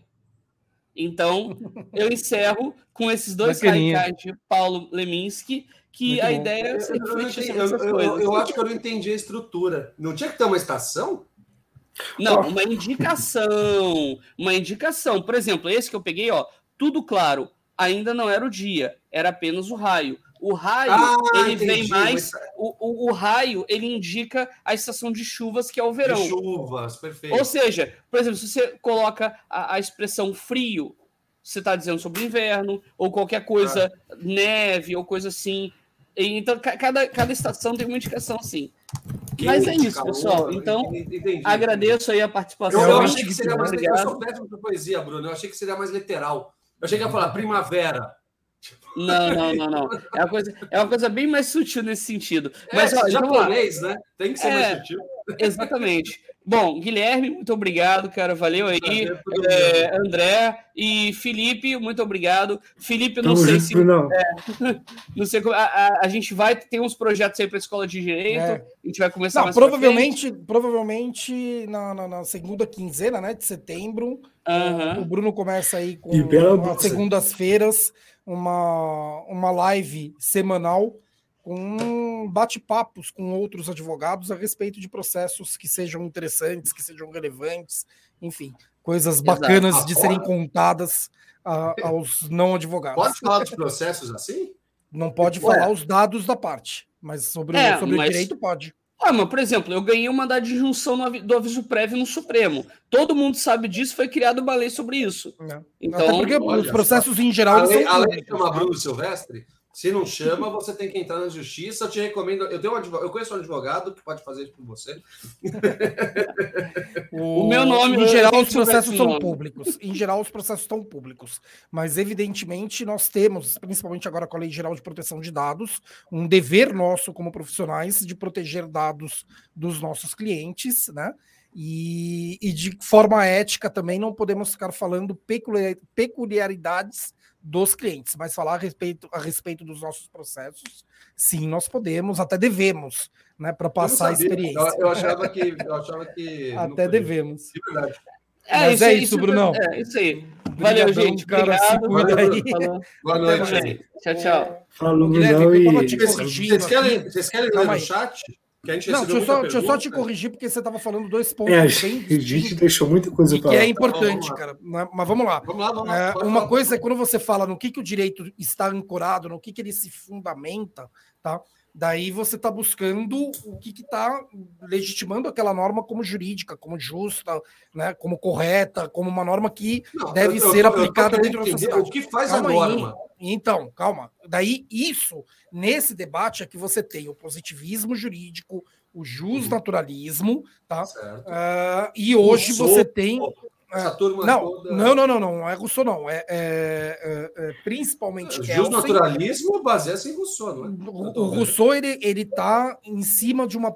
Ele tá numa fase de transição do justnaturalismo para um positivismo. E ele está tá ancorado naquele justnaturalismo para criar um positivismo. Tá? tá e daí você tem hoje Habermas que vai fundamentar que a tá norma vivo, jurídica na democracia. Que tá tem vivo. 100 é. anos e está vivo, Habermas. Mas o debate, o debate básico é dentro do positivismo do justnaturalismo, que seria uma decisão uh, política dos homens e cria a lei, e a partir do momento que você coloca num, num instrumento que, que, que se impõe como lei, você vai tá. fundar isso na decisão política e no é. justnaturalismo em algo metafísico, algo acima disso. Não, é, é, ou na religião, ou na natureza. É, eu, só, eu só queria dizer que isso sempre depende da fé pública. Tá. Fé pública, não, então, ponto, é, não é, é, isso que eu estou te explicando. Esse é um outro lado. As pessoas têm que acreditar nessas normas, Felipe. Era só isso. Não, não. Se elas Guilherme, param de acreditar, tá. elas param de fazer tá, sentido. Mas aí que tá. É, se fosse um barbante, o que eu estou tentando te explicar é que você está usando termos de uma ponta para falar da outra ponta. Tá dentro desse mesmo barbante, mas é o Sim. outro lado dele, entendeu? É o outro lado dele, exato. É o outro exato. lado dele. Então, assim, o que nós estamos falando quando a gente justifica o direito, quem vai inovar isso e ainda está vivo, como você disse, é o Habermas, porque ele fala: não, Sim. o que vai tornar o direito tá realmente tá legítimo. Vivo. É, o que vai tornar o direito realmente legítimo é se a decisão foi democrática porque a decisão política não democrática não fundamenta o direito na visão de Habermas. E ele não vê uma metafísica, algo acima da decisão Sim. política que justifique o é, que é, é direito que não quase é. religiosa é. do direito. É, né? que foi o que pautou a Idade Média, né? De, claro. é, é, assim, porque não, Deus quer. Roma, mas o Roma próprio. Menos, mas os gregos mas, eram muito assim. Não, não, sim. Toda a construção, da, da, desde a antiguidade, era baseada no justnaturalismo. Esse teclado do André, para, cacete, cara. Parece criancinha que a gente precisa amarrar na cadeira. Mal, e... Esqueci de, de, de mutar, gente. Não, desculpa, desculpa, assim, desculpa. Porra, cara. É porque o microfone. Não, e quando vem a gente tá, tá nervoso, cara, porque. Porque foi mal, gente, de, foi mal, cara. Mas então, e, o, e, e, daí assim, você tem na construção da, da humanidade, justnaturalismo, uh, legitimando o direito em quase todas as sociedades. Daí você tem no período do iluminismo, do, do, do, do humanismo, exatamente uma transição mas em cima do justnaturalismo para justificar o positivismo e Habermas vem evoluir isso só agora para falar que o que vai legitimar de fato é a decisão democrática. E se não for de democrática, não é direito, não é justo. É, eu, queria puxar, eu, eu, puxei esse tema só para explicar que. É Daí, do outro lado, tá, tá, tá exatamente a eficácia, o quanto a sociedade percebe a Se as forças, as forças armadas, todas, polícia, exército, com apoio de uma. Pode ser 10% da população civil. Vamos lembrar que a Revolução Russa, a Revolução Cubana, Revolução Chinesa, ela não contou com total e maior, nem mesmo a maioria, muitas vezes, do apoio. A Revolução da Cubana sua, foi, foi civil, né? Eles, eles foram muito bons de organizar uma minoria que queria derrubar o Estado, aquele Estado vigente, e o derrubou. E agiu e o derrubou e mudou todas as leis. É isso que eu estou falando. Não há necessidade, quando a gente fala, ah, nós somos a maioria, isso não quer dizer nada. Os, os bolchevique quer dizer minoria em russo. O, é o, poder, partido... o poder dentro do capitalismo é econômico, não é numérico. Exato. Não, é, não nem só econômico. Uma minoria bem organizada é. derruba uma maioria mal organizada. E as maiorias, em geral, são mal organizadas, porque é muita gente. As minorias bem organizadas, como se, o, o, MR, o MR12, né, o Movimento Revolucionário 2 de Outubro, que fez a Revolução Cubana, começou com 32 caras. 32 caras foi recrutando, foi recrutando cubano ali em Serra Maestra, desceu e tomou Cuba. E era uma minoria. Né? E isso que eu estou falando. Não é necessário que a grande maioria da população apoie o Bolsonaro. 20% da população apoiando o Bolsonaro. Já é perigoso. 20% tem grande parte das forças capazes de mudar esse país por via da arma. É o suficiente. É, é. é o suficiente. Ah, isso, e dentro disso, um dos pontos centrais, que era, inclusive, a minha fala que eu estava preparando para essa live, né? Que eu venho repetindo há algum tempo. Para de subestimar a possibilidade. As pessoas estão subestimando pra caralho as possibilidades de golpe. Não, tá todo mundo tratando como voto, não, certeza que as instituições vão funcionar. E não é. Não, é. Se, se, a, se, a, polícia militar, as polícias militares dos estados, tá, dois, existem 2 milhões de PMs no Brasil. 2 milhões. 300 mil das Forças Armadas e 2 milhões de PMs, tá? Isso dá mais ou menos 1% da população brasileira. Com apoio de 19% que ainda gosta do Bolsonaro, é mais do que o suficiente. Revolução... Sendo que boa parte desse que apoia o Bolsonaro são pessoas que compram armas. É. Oi, não, e, e, lembrando que boa parte dessas pessoas que apoiam o Bolsonaro tem e não tem estão nas suas tem armas. Tem armas e gostam e de armas. treinadas. Não é? É. é. Vamos armar eu você aqui, Felipe, aí para sua casa no Campo não, Belo, vai com fuzil e trocar tiro com os PM, a gente vai morrer assim, cara. Os caras sabem atirar, os caras. É, é, polícia, é complicado. Né? Ô, ô, Guilherme, mas tem uma mudança de opinião aí, que eu lembro que uma live passada, eu, o Felipe, a gente até debateu sem você, mas o, meio que criticando você, porque eu, tinham dois lados do debate. O Felipe falando que, mais pessimista, né, falando que se tiver um golpe aí, o, a, a eu press... também senti essa mudança o, de funcionamento teu, Guilherme. O, o mundo ia estar tá pouco se lixando, não, Já você falando eu, não. Eu acho que não. Eu, eu, não, não é que eu acho que o mundo só países intencionalmente não vão deixar. dizendo é que há como grupos minoritários darem golpe. Só isso. Estou dando exemplos. Outra pergunta, outra questão é: você acha que isso vai acontecer no Brasil? Acho que não. Porque eu acho que os grupos minoritários do Brasil que têm maior é, é, relação com o bolsonarismo eu acho que eles não estão dispostos a pagar o preço. Porque o preço, preço, é sempre alto. É altíssimo, é guerra civil, é isolamento internacional, é perda de dinheiro. Que isolamento, o, que ele quer dizer, André, o que ele quer dizer é que o velho da van abandona o barco no primeiro dia de golpe. E começar quando ele vê, que, é, dinheiro, quando ele vê que vai fechar a fronteira e ele não consegue comprar coisa na China, ele sai ele do vai golpe. Embora. É. Ele, ele dá investir. Não é que o André não tenha razão, é que eu considero não. que é otimismo André. demais. André, não, eu, eu. É, o Guilherme, não é que o Guilherme não tenha razão, é que eu considero que é otimismo demais. E eu tenho medo de ficar ancorado nesse otimismo, desse, ah, não, mas o cenário não é, é favorável. Eu concordo eu que acho não é. que não vai ter. Eu é. acho. Eu não estou falando que não vai ter. É. Eu, eu, acho, eu acho mas, que vai então, ter. Eu tenho, eu tenho até pela influência de Robert Dow, até pela tá influência de, de Robert Dow, tá eu tenho uma... Ô, André, eu tô falando. Até Fala pela aí. preocupação. Calma aí, cara. Calma até pela aí, preocupação pô. com o Robert Dow, até pela minha, minha, minha, minha, ligação com o Robert Dow, eu tenho uma preocupação, uma, uma, um foco na minha análise por instituições, né? Porque o que, que é obra de tal? É exatamente isso. Assim, não adianta você olhar um país e falar, ah, isso é uma democracia. Não, você tem que ir ponto por ponto, analisando o quanto aquilo está desenvolvido de acordo com os ideais democráticos. Né? E daí ele estabelece oito. E eu costumo falar isso, né? Eu sou capaz de estabelecer uns 30. Né? Mas a grande questão é exatamente essa. Ele, é você... muito, ele, tem um poder de síntese muito maior. Sim, maravilhoso. Bem, bem melhor que o meu.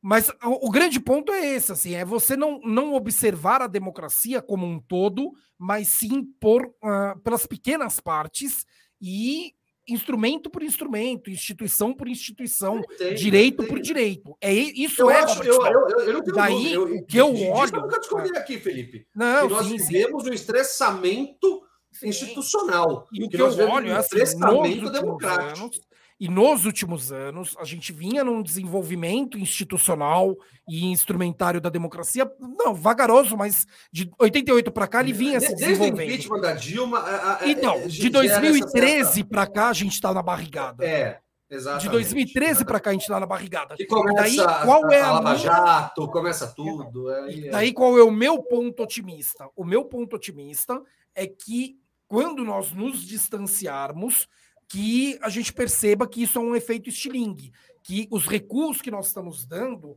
eles vão nos impulsionar para um desenvolvimento é muito os Estados, maior. Os Estados Unidos, Felipe, vamos era virou, uma, virou um país independente, uma democracia, uma república. Com esse efeito estilingue. E quase 100 anos depois, eles tiveram o seu maior teste de estresse da história, que foi uma guerra civil. A guerra que mais matou americano da história, que foi a Guerra Civil Americana. Morreram 800 mil americanos na época, o país tinha 10 milhões, 12 milhões de habitantes, não, tinha mais. Devia ter uns 70 milhões de habitantes. 10 milhões, 2 milhões quando fez a independência.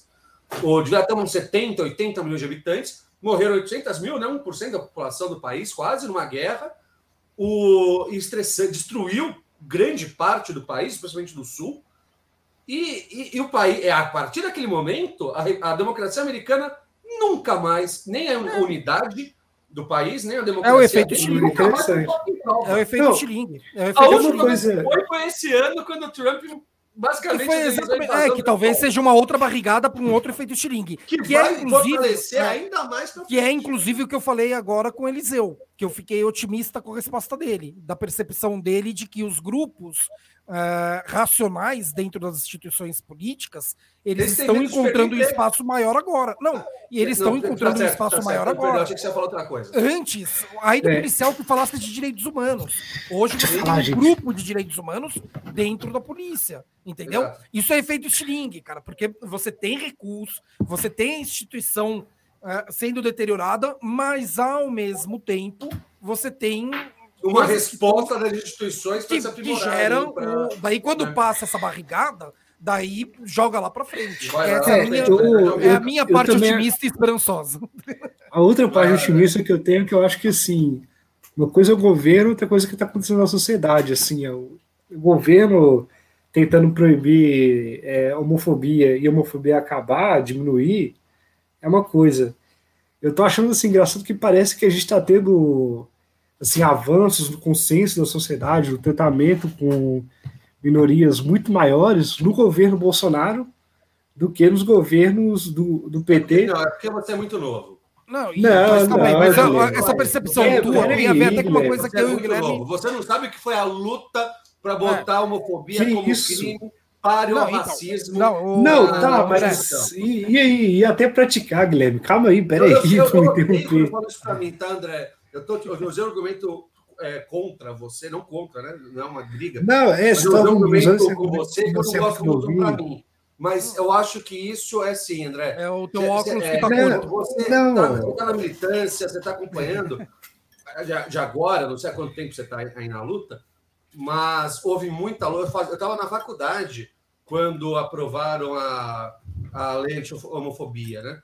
E antes disso havia o chamado kit não, gay. Na verdade, não foi lei anti-homofobia, foi decisão o, o, o kit gay. tá... exatamente, foi derrubada. O a, a, quando a Mata Suplicy propôs a lei anti-homofobia e o chamado kit gay nas escolas, que era uma proposta da Marta como senadora. Que não era kit gay do jeito que os bolsonaristas Ô, Guilherme, mas o que não, você está falando disso, é, é justamente o que eu, é comprove o que eu estava falando.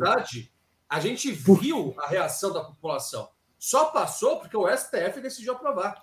Não, Não deixa eu falar agora, que eu estava tentando falar. Mas isso, isso que você falou só prova que eu estou falando, porque o Estado, assim, o Estado, o presidente tentou. Mas uma coisa é o Estado tentar obrigar, outra coisa é a sociedade aceitar. E, claro. Exatamente. E se, você, e se eu pegar assim a proporção, meus tios, é, as pessoas que eu convivo, assim, é, é tem muito mais homofóbicos é, nos religiosos, até os religiosos. Então, tem não, mais e até tem um.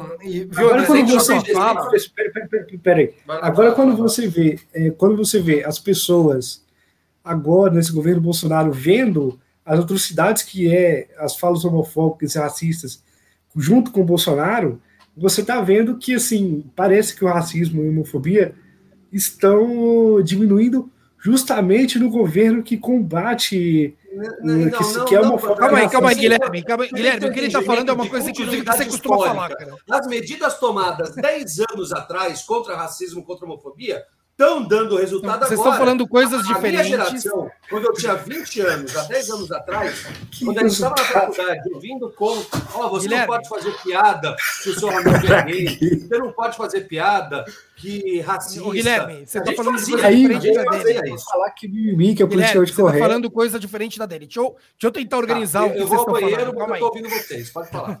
Deixa eu tentar organizar o que vocês estão falando. O André está falando uma coisa que, inclusive, é uma fala comum até do próprio Guilherme, tá?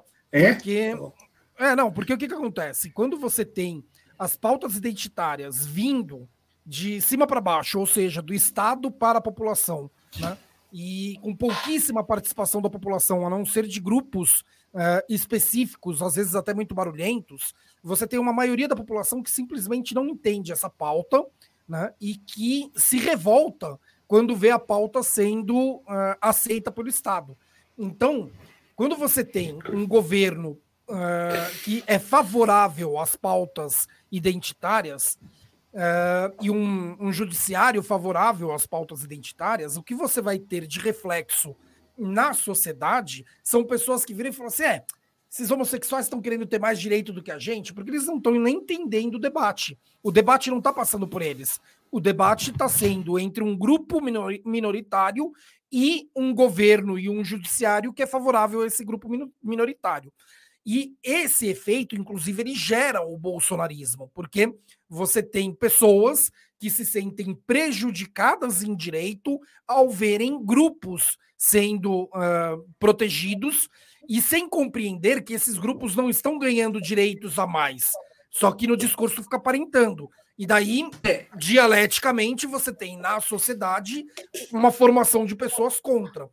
Que é o, o que acontece de exato oposto a partir do momento que você tem um governo que usa do populismo com essas pessoas para combater as pautas identitárias. Daí, quando você tem uh, uh, o tiozinho que, que sempre foi racista, mas nunca foi por maldade, é porque fazia parte da educação dele, ele vai parar para prestar, pre, prestar atenção se é certo ou não ser racista. E daí que ele vai perceber as estruturas do racismo dele. Então, que mas, antes, mas, que antes não era pauta para ele. Mas, mas, Passa a ser pauta porque o governo está As coisas acontecem com. Quando toca no PT é difícil, Guilherme. As, as coisas acontecem com. com, com, com, com, com... Acabei Sim. de falar a palavra. Enfim, o, ao mesmo Sem tempo que há um né? governo federal aí que radicaliza no discurso e acaba radicalizando as bases dos movimentos sociais, etc., também, para defenderem mais os seus direitos, né? Isso pode dar a impressão para André de que aumenta o respeito e etc. para as populações minoritárias, né? LGBTs, negros, feminismo, etc. Isso também é um trabalho lá de trás. É uma coisa da gente falar que, ah, nossa, olha como a nota do Brasil melhorou na educação. É, do, é desse governo que está há três anos. Não, é uma construção de um governo, é, de, de vários governos que fizeram parte dos últimos 30 anos de Brasil. Mas o que o PT fez só gerou o, o quanto politicamente correto, Guilherme. E tipo não, assim. Não, André, desculpa. É, não, o, isso também não é verdade, André. A, o, é verdade. o mimimi contra o politicamente correto. De... Até porque o PT não foi tão bom assim para as pautas. Tanto que quem garantiu é. os principais direitos foi, foi o STF. STF. E não, e, não, mas uma... o PT propôs. O PT não foi tão bom é, assim de Não, o PT não era, o PT não era uma, um obstáculo. Guilherme. E outra coisa PT não também, era obstáculo às pautas. Que eu acho interessante foi... do, do PT é quando você tem uma coisa evoluindo muito nas causas identitárias sem o povo ter suas causas trabalhadoras melhorando. E isso gera uma revolta que é o que gerou o Trump e o Bolsonaro. As causas identitárias. Tá. Ele falou a mesma coisa que eu falei, Guilherme. Que o, não, mas veja bem, eu estava só confirmando outra coisa aqui. Deixa eu explicar, Felipe. Não, então, ah, a, é, a, é, mas, tipo assim, população não participar dessas conquistas é que cria os grupos descontentes, é isso que ele está falando. E, né? exatamente, e além disso, Felipe, também tem a questão de que, além deles verem o povo identitário ter suas conquistas, eles estão vendo um governo que dizia ser de esquerda e dizia que ia ajudar, mas não está dando tanta causa trabalhista. E aí, com essas causas trabalhistas, eles ficam falando, uai, eles estão ganhando mais dinheiro com a gente. Assim, isso gera revolta. Que gerou o Trump aqui lá e gerou o Bolsonaro aqui. Não, entendeu? É Cadê? Não, é, é questão de reforma agrária, reforma não sei o quê, o salário mínimo que não estava tão, tão melhor. Entendeu? São bem distintas, viu, André? Estamos falando de são, são lutas distintas, mas que, que se, não, que se intercalam. Não, não, Tanto que o, nem se comunica. É um argumento muito comum.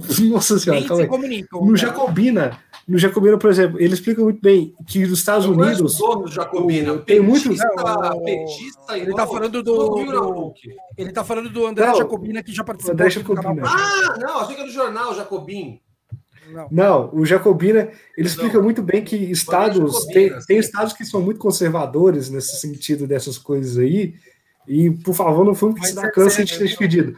Mas certamente estados conservadores que votam, é, votam no Bernie Sanders, porque o Bernie Sanders defende as suas causas trabalhistas. Mas, normalmente eles votam no republicano por conservadorismo. Mas por quê? Antes de pensar contra as causas identitárias, eles pensam nos seus causas trabalhistas. É, é, eu acho muito difícil, porque o Bernie Sanders ele é, ele é senador para o Vermont, é um estado minúsculo, 100% democrata. O Bernie Sanders nunca foi candidato federal a nada nos Estados Unidos. Ele só tentou nas prévias do Partido Democrata. Tem as cidades republicanas. Contra o Barack Obama e contra o Joe Biden. Perdeu as três. Quem vota nas prévias do Partido Democrata por uma, por uma, afiliados um do Partido sujo, né? São os afiliados do Partido Democrata, então é impossível você me falar que o Bernie Sanders recebe voto dos. Tem pesquisa de intenção de voto, Guilherme. Não, não, não, não, interessa. Não há, não há prova. Intenção. Pesquisa americana é uma merda. Primeiro, porque os Estados Unidos não tem voto obrigatório. Porque já faz pesquisa pesquisas, todas as pesquisas eleitorais americanas sempre errarem. E, e não quer o vencedor. Que pesquisa é raro. Acertou muito. Não, André, André, Gente, vamos, vamos caminhando para o final. Vamos caminhando para o final. Peraí, eu, tá acabei de abrir uma cerveja. Eu acabei de abrir uma cerveja, você não um cigarro, deixa eu só terminar de falar. Eu estou te falando um fato, André. Você não vai relativizar isso. Você joga no Google e procura eleições Bernie Sanders. Ele é senador para o Vermont e só. Nunca foi candidato a presidente dos Estados Unidos, nunca foi candidato em nada em nível federal e só pode ser eleito nas prévias por democratas. Então não tem isso. Ah, os republicanos votam no Bernie Sanders que o Bernie Sanders defende as causas trabalhistas. Não tem isso. Os trabalhadores que são conservadores e por isso votam republicanos dizem que se fosse o Bernie Sanders, nas pesquisas eleitorais, ah, dizem, ah, Bernie Sanders. Projetam que se o Bernie Sanders... Ah, ok. Projeções. Você falou como se ele recebesse votos. Projeções, claro, projetavam que o Haddad e o Ciro iam derrotar o Bolsonaro no segundo turno. Não, certeza. Não, mas falando pertinho das eleições, logo tipo assim, ó, na beirada. Na beirada mostrou que o Bolsonaro já estava na frente. Principalmente, o, principalmente o poste do Lula perdia para o Bolsonaro. Se fosse o Ciro, pois é, agora talvez seria Lula, diferente. Agora vai o, poste, o Lula poste mesmo, né? Agora, Não, agora o Lula, o Lula, o Lula eu acho que ganha. O Lula acho que ganha. Não, mas você vai votar no, no Guilherme, Guilherme, o Lula chegou. Depende do vice do Lula. Calma Se o Lula aí, tiver o vice que presta, eu voto dele. Vota no Ciro, vota no Ciro. Ô, Guilherme, o Lula chegou a acenar com a possibilidade de ir no Anhangabaú. O que, que você acha a respeito disso? Deveria cagada. ir, não deveria ir? Cagada. cagada. Não vai, cara. Não vai. Burrice, cagada. O ato vai ser muito menor que o bolsonarista. Então, mas eu acho que se dar... ele for, se ele for, É que eu acho que agora tá muito em cima. Mas se ele estivesse falando que vai para Engabaú. Pá, queria ser no começo da semana que, que talvez ele fosse, que ele tava negociando com os grupos. Caralho, puta que pariu, cara. Como é que eu faço para tirar o. o...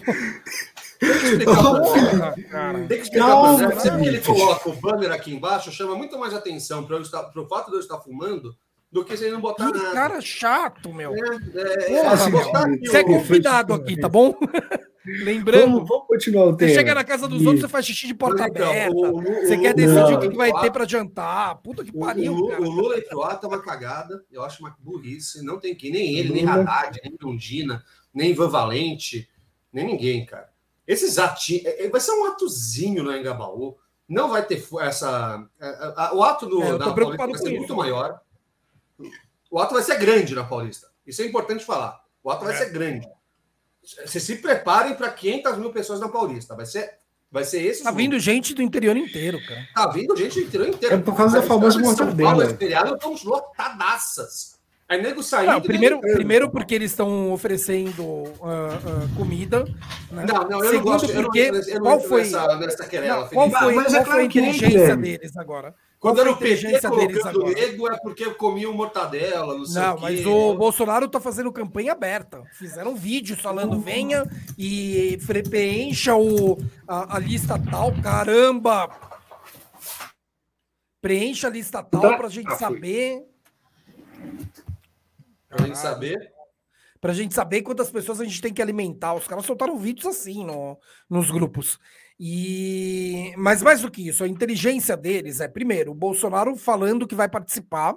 Daí tem gente que quer ver a estrela, né? Tem muita gente que, que trata político como celebridade global, né? E daí quer ver, nossa, vou ver o Bolsonaro pessoalmente. São pessoas que evidentemente não têm conhecimento mínimo de política e que tratam o político como uma celebridade uh, de novela. E a outra inteligência foi dessa vez não vão ser atos em todas as cidades.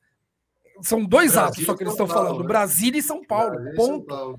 E daí tá todo mundo do resto do país. E o Bolsonaro é esperto. Sabe por que ele não vai estar em Brasília? É. Sabe por que ele não vai estar em Brasília? Lá ele poderia ser preso. O ato, o ato em Brasília vai ser mais radical. É, não, e lá, e lá ele, se ele tivesse lá, ele poderia acabar gerando Exato. uma prisão. Sendo... Se ele tiver no ato em Brasília, invadem a STF. É. Daí ele está diretamente ligado. Né? Nossa. É, aí a questão é: há, há dentro da Polícia Federal é, oficiais o suficiente para obedecer essa ordem? O... Porque se os policiais falarem não vamos obedecer, não vamos prender o Bolsonaro, e aí? O, o Felipe, é isso que Posso só... É, então, é, é, é, é o que ponto acontece? limite. Se o policial assim, falar, não vamos. É o... ordem do STF. Foda-se, não o, vamos. Ô, Felipe, só uma questão de ordem rapidinho. Eu queria é, só falar, porque na, no site verde tem uma parada que quando você termina a sua live, você pode só, em vez de só terminar a live ah, é, terminar, tem a questão da gank. E eu recebi uma gank aí e queria agradecer do Gouveia Filho, que foi indicação ah, do Pietz, que é um cara legal aí que assistiu minha, minhas lives de xadrez. Aqui é o canal Sem Gravata, que é Nós estamos já no YouTube. Eu estou retransmitindo. é retransmitido pelo tô... canal aí do André. E é bem legal, participem. Uma coisa legal do, do canal do André, que é um pessoal bastante participativo, então a gente fica bastante é. feliz aí. A, a, a, Twitch, a Twitch é um canal legal pra caralho, cara. Eu acho é. que tem que. Só não é, fala, é porque aí o YouTube fode com. É, eu gosto. Eu, eu, tem muitas coisas. roxinha. É, a plataforma mas, então, mas a gente tem que ter cuidado com esse público, Felipe. É importante, a gente tem que ter cuidado com esse é, público com relação a essas coisas, porque tem muita gente menor de idade, tem que ter cuidado com esse público. Gente, com relação a essa questão de idade, eu não tô falando, Enfim, entendeu? É. Nós não somos os pais, tá?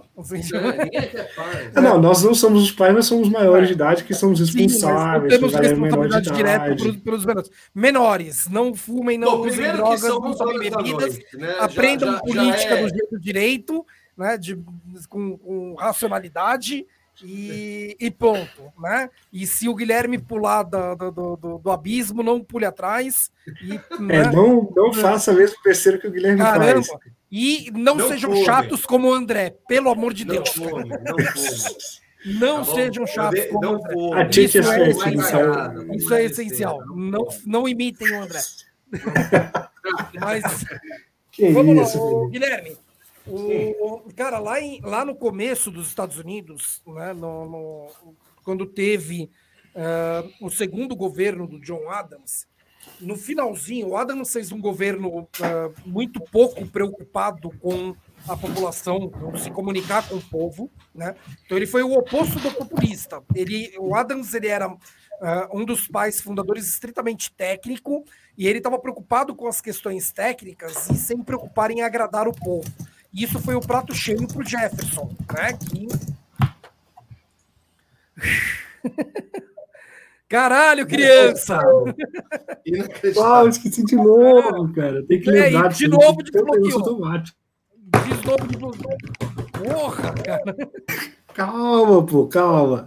Troca de teclado, que engraçado, cara. teclados que não faz barulho, cara.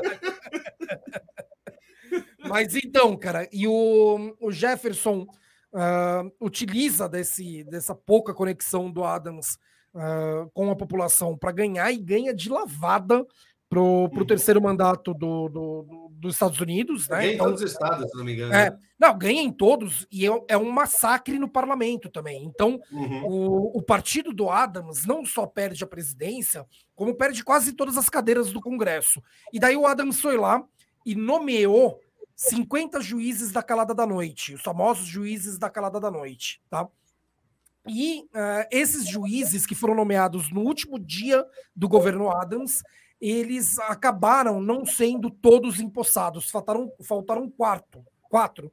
O Merbury e outros três que não ficaram famosos. Mas esses quatro não tomam posse e eles entram no Poder Judiciário para pedir que o Jefferson fosse obrigado a dar posse para esses quatro juízes que foram nomeados na calada da noite porque não foram eleitos para o Congresso.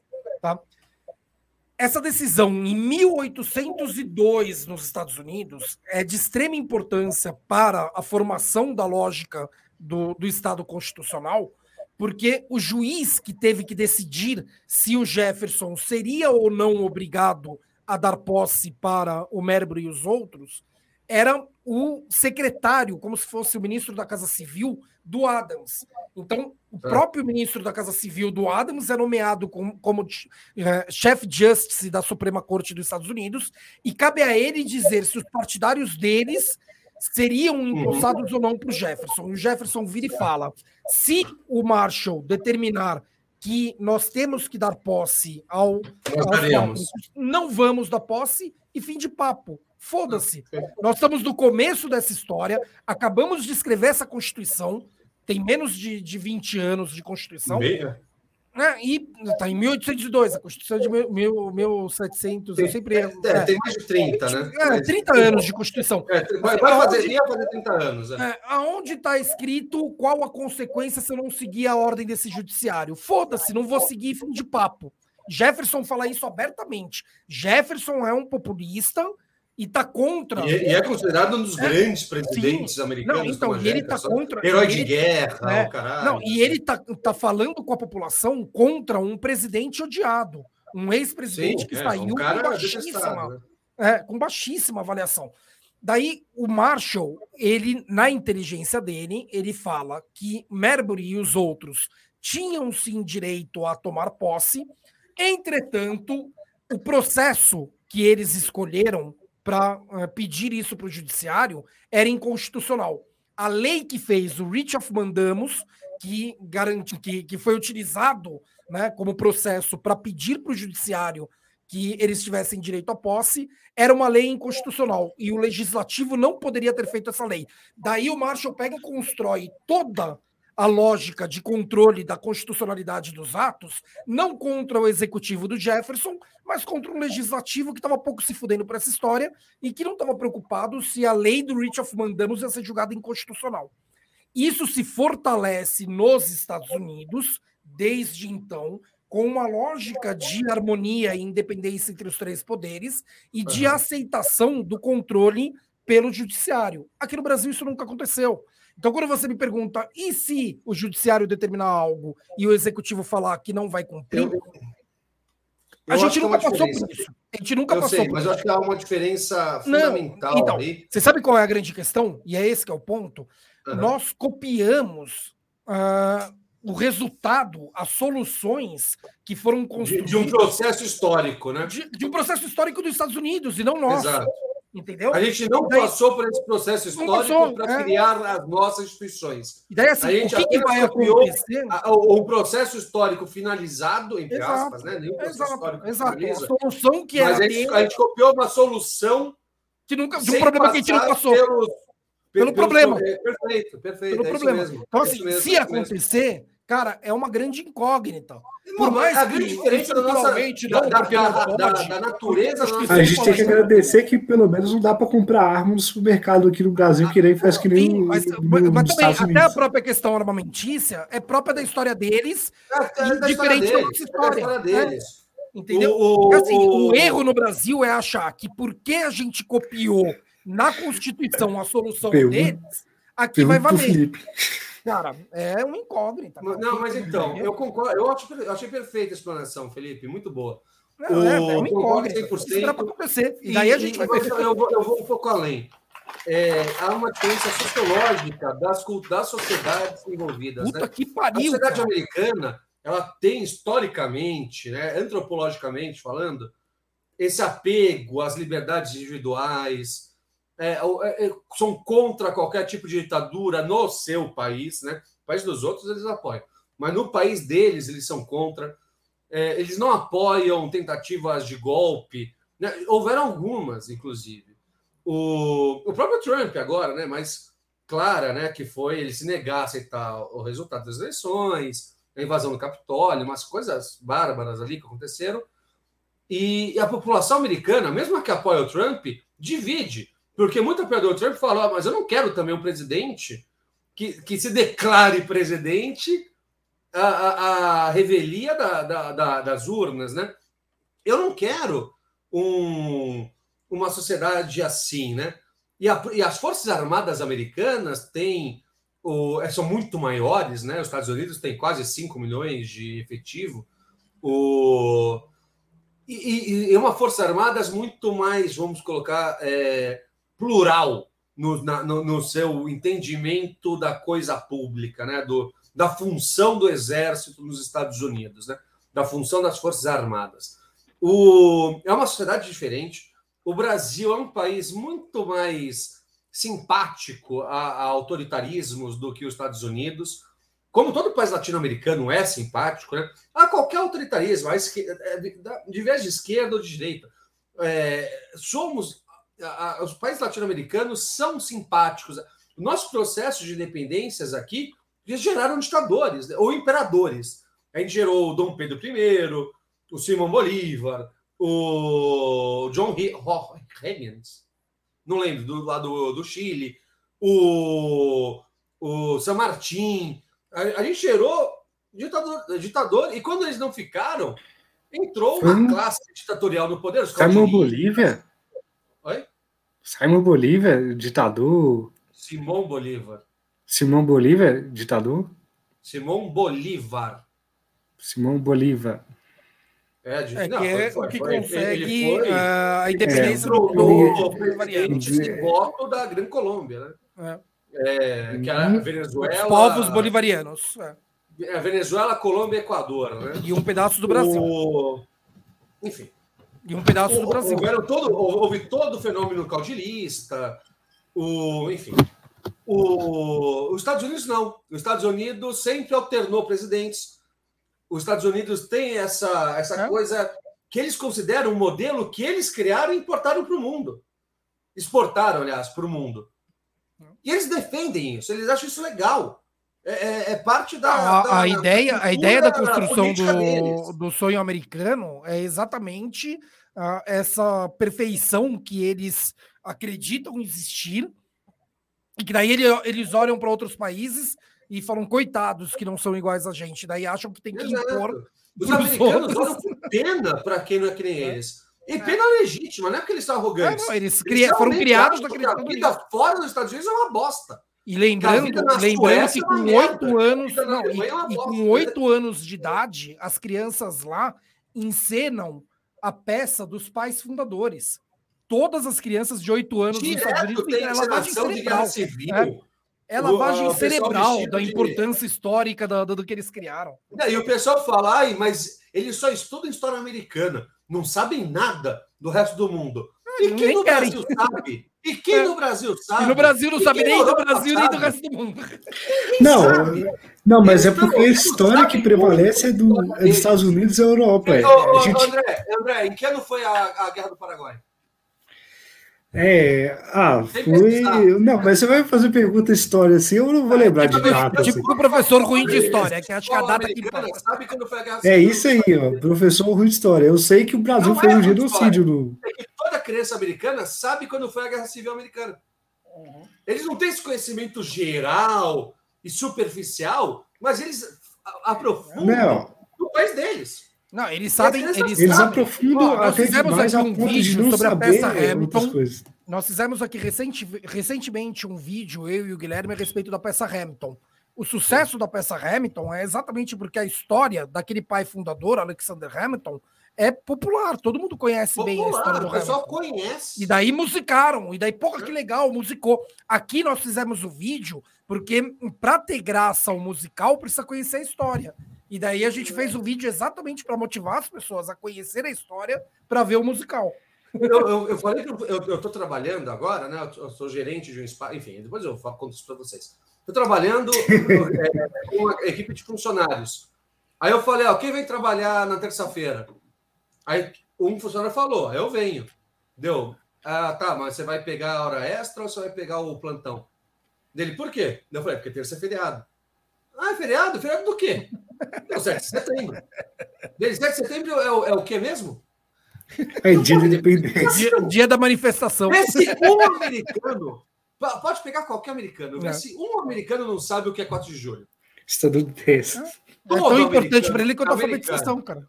Todo americano sabe o que é 4 de julho. É americano, André, não é estadunidense. Estadunidense, pô. É, é americano sou eu. Ah, brigas, pô, brigas existem.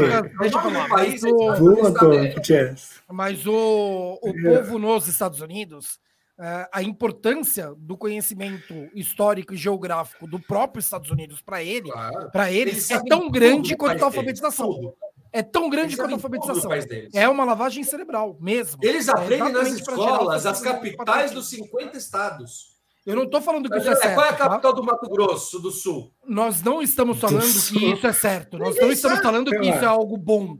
Né? Não Eu sei que Tocantins é palmas. É, é, é, o projeto que eles estabeleceram e são muito bem sucedidos nisso. Ô, Guilherme, mas falando de Brasil, uma crítica que eu tenho, por que a gente fica só no negócio de estudar a gente só sabe história de Brasil, Estados Unidos e Europa. A gente não sabe história. O brasileiro, o médio, não sabe nada de história. Não, mas a gente estuda um pouquinho de história assim, é, do Brasil, Estados Unidos e Europa. E Agora, o que, que, que, que o brasileiro sabe de história da África, de. Ah, mas isso do é, nem oriental lá? Brasil, você quer aprender a história da África? É. E nem na África, sabe? Pô, gente, eu, tenho, eu sei do Brasil, só não sei as datas, pô. Tá bom, André, que ano foi a independência do Brasil?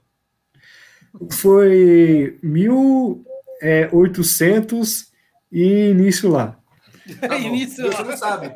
E você quer aprender. Mas eu sei que a proclamação da República. Você quer aprender mil... o ano de independência de Angola, que foi 1975. Não, Brasil, eu, te, eu quero ter uma ideia do que aconteceu lá. Eu sei o que aconteceu na independência. 1824. 1824 também, primeira Constituição do Brasil. Foi já a gente sabe isso. Verdadeira independência. Gente, pelo amor de Deus, eu não tô, eu não tô perguntando quando nasceu Dom. Dia 23 é, Dom, de maio de, de. Eu tô perguntando quando que ano foi a independência do Brasil. Isso não é difícil, é uma data. Isso não é difícil decorar. Eu não tô falando quando começou o dia e o mês que começou a Revolução Praieira e o dia e o mês que acabou a Revolução Praieira. Não é isso. É a independência do Brasil. O dia e o ano. 7 de setembro de e o, o André, e, e, se me perguntar, assim, a minha concepção. Vai fazer 200 anos ano que vem. O, André, e a minha concepção é nem 8 nem 80, porque o que é feito nos Estados Unidos é para manipular mesmo, é para a pessoa ficar fanática pelo país e ser capaz de matar e morrer por ele. Né? É esse, esse, essa é a construção ideológica que eles fazem. Né? E por isso que eles olham para o resto do mundo achando que tem que levar aquela maravilha que eles são para o resto do mundo. Eu não sou favorável a isso. Mas realmente não dá para também ser um país mas que não conhece nada de história como a gente. Né?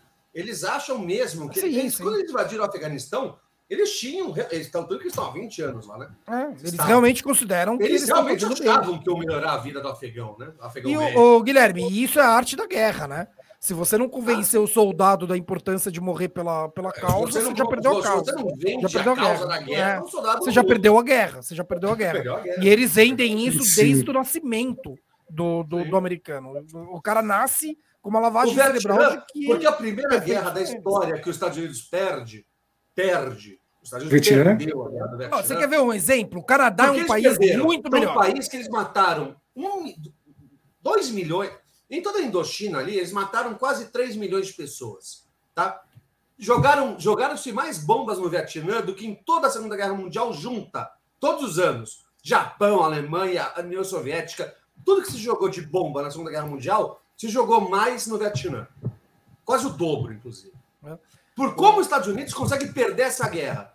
Porque eles não conseguiram vender essa guerra para o americano a população americana, o movimento hippie, o cacete, não comprava. Foi a primeira guerra passada na TV, mostrava as criancinhas do Vietnã queimadas de napalm, chorando, famílias mortas, não sei o quê, plantador de arroz sendo fuzilado por soldado americano. O soldado deixou de ser visto como herói e passou a ser visto como vilão. Nós somos os vilões. Nós estamos errados. Nós somos os nazistas do Vietnã.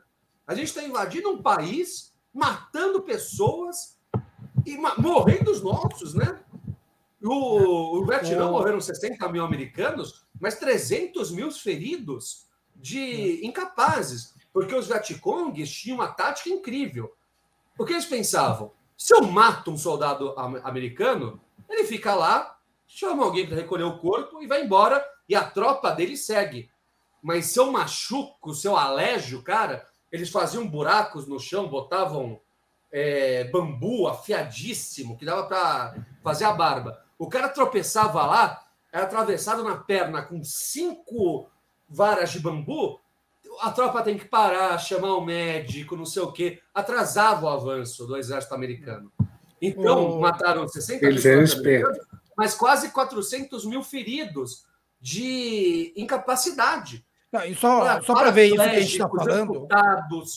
Não, e, e para ver, ver isso que a gente está falando, o Canadá, um país vizinho, que se você comparar todos os índices entre Canadá e Estados Unidos, o Canadá deve ganhar em 85% dos índices. Não, ganha assim, Tudo... Não, vai dinheiro, perder em questões econômicas. PIB é maior é. nos Estados Unidos.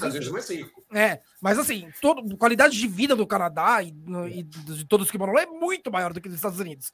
Né? e a, a, forma como o americano vê o, canad, o canadense é ironizada e muito bem ironizada por aquela série How Much Your Mother, que constantemente uh, zoam a, a Robbie por ela ser do Canadá. Né? E daí as falas costumeiras das, do, do, que eles falam para Rob é a forma como o americano vê de fato o canadense. É óbvio que ali eles estão ironizando, né? É uma, é uma comédia, afinal, né? É uma comédia. Tem o South Park é, também, né? Mas é, mas é, é assim Park é maravilhosa. Eles ah, olham para o ah. Canadá e falam: Nossa, como que a gente deixou o Canadá tão perto da gente e tadinhos não fazem parte dos Estados Unidos? tipo, isso aqui é o contrário. Sabia né? que tentaram, né? Em, em 1812 Sorte do Canadá que O Reino Unido né, invadiu os Estados Unidos de novo, né? O Reino Unido invade os Estados Unidos em 1912, bota fogo na Casa, na casa Branca, e os Estados Unidos convida o Canadá, que era né, uma posse do Império Britânico, a integrar a União dos Estados Unidos, né? Convida o Canadá a fazer parte dos Estados Unidos. O Canadá se nega, eles estavam muito bem ali, né? E os Estados Unidos invade o Canadá, invade Ottawa, Toronto, Vancouver, é, Vancouver não. É, Ottawa, Toronto e Quebec. E enquanto os ingleses invadem a, é, a Virgínia, basicamente. Há um acordo ali, porque é uma guerra meio sem sentido, os ingleses vão embora, reconhecem a independência americana, finalmente, 40 anos quase depois, e o, e o Canadá se nega a. Vocês estão inspirados hoje, é, a gente está assim, Marcelo. Marcelo um pouquinho. Marcela, não sei se você viu a, o começo da live com o Eliseu, Mas foi muito bom, cara. Se não viu, depois assista. Muito bom. O Eliseu é um ex-aluno meu, é ouvidor, ouvidor geral da, da, das polícias do estado de São Paulo. E não é à toa que a gente está empolgado até agora, porque realmente foi uma live hoje de altíssimo nível. Foi, foi. Mas, vamos, vamos caminhando para o fim, até porque meu uísque acabou.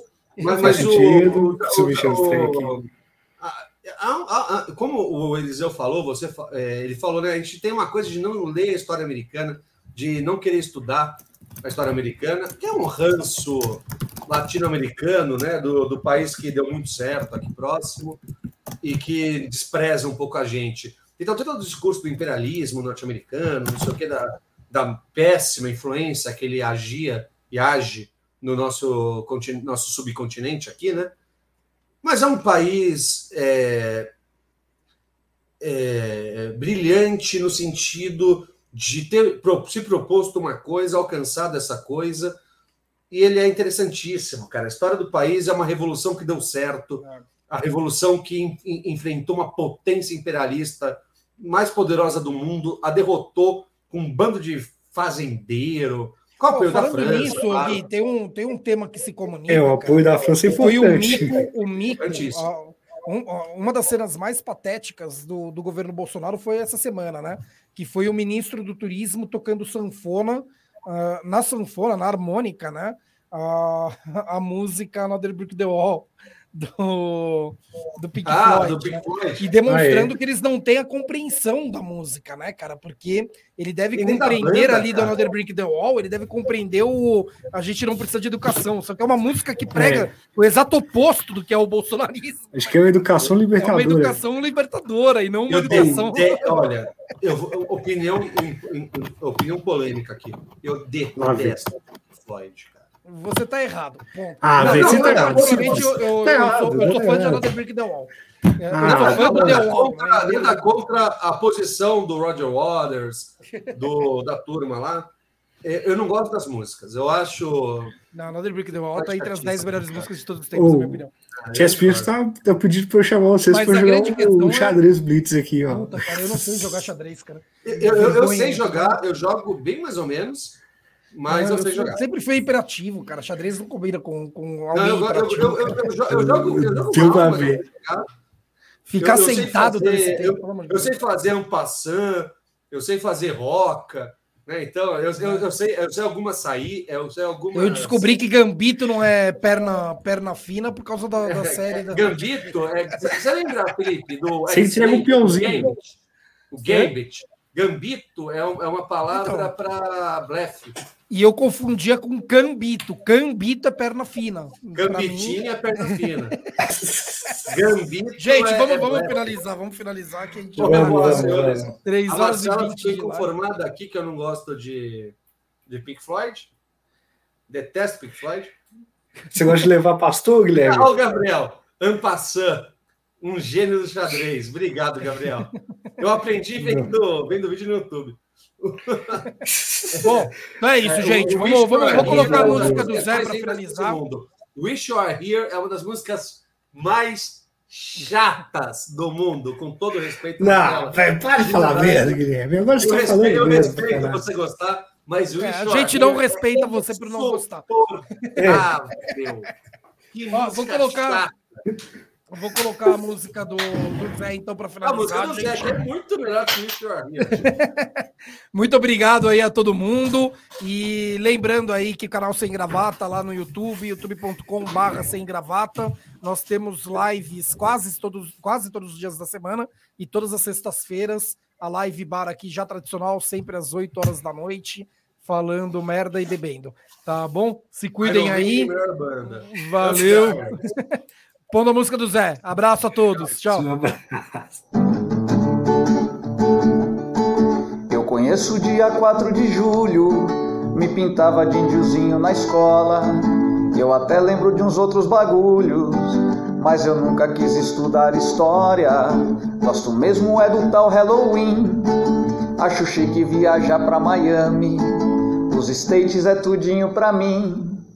Meu país é um grande vexame.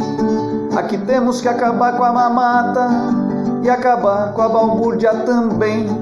Eu só ando de terno e gravata porque sou um cidadão de bem. E para mudar o rumo dessa prosa, 7 de setembro é o momento. Menino de azul, menina de rosa, para fazer um grande movimento e livrar o Brasil dos comunas. Vou com Deus e com minha manada. Quero ver o resultado das urnas. Se perder, eu meto a porrada.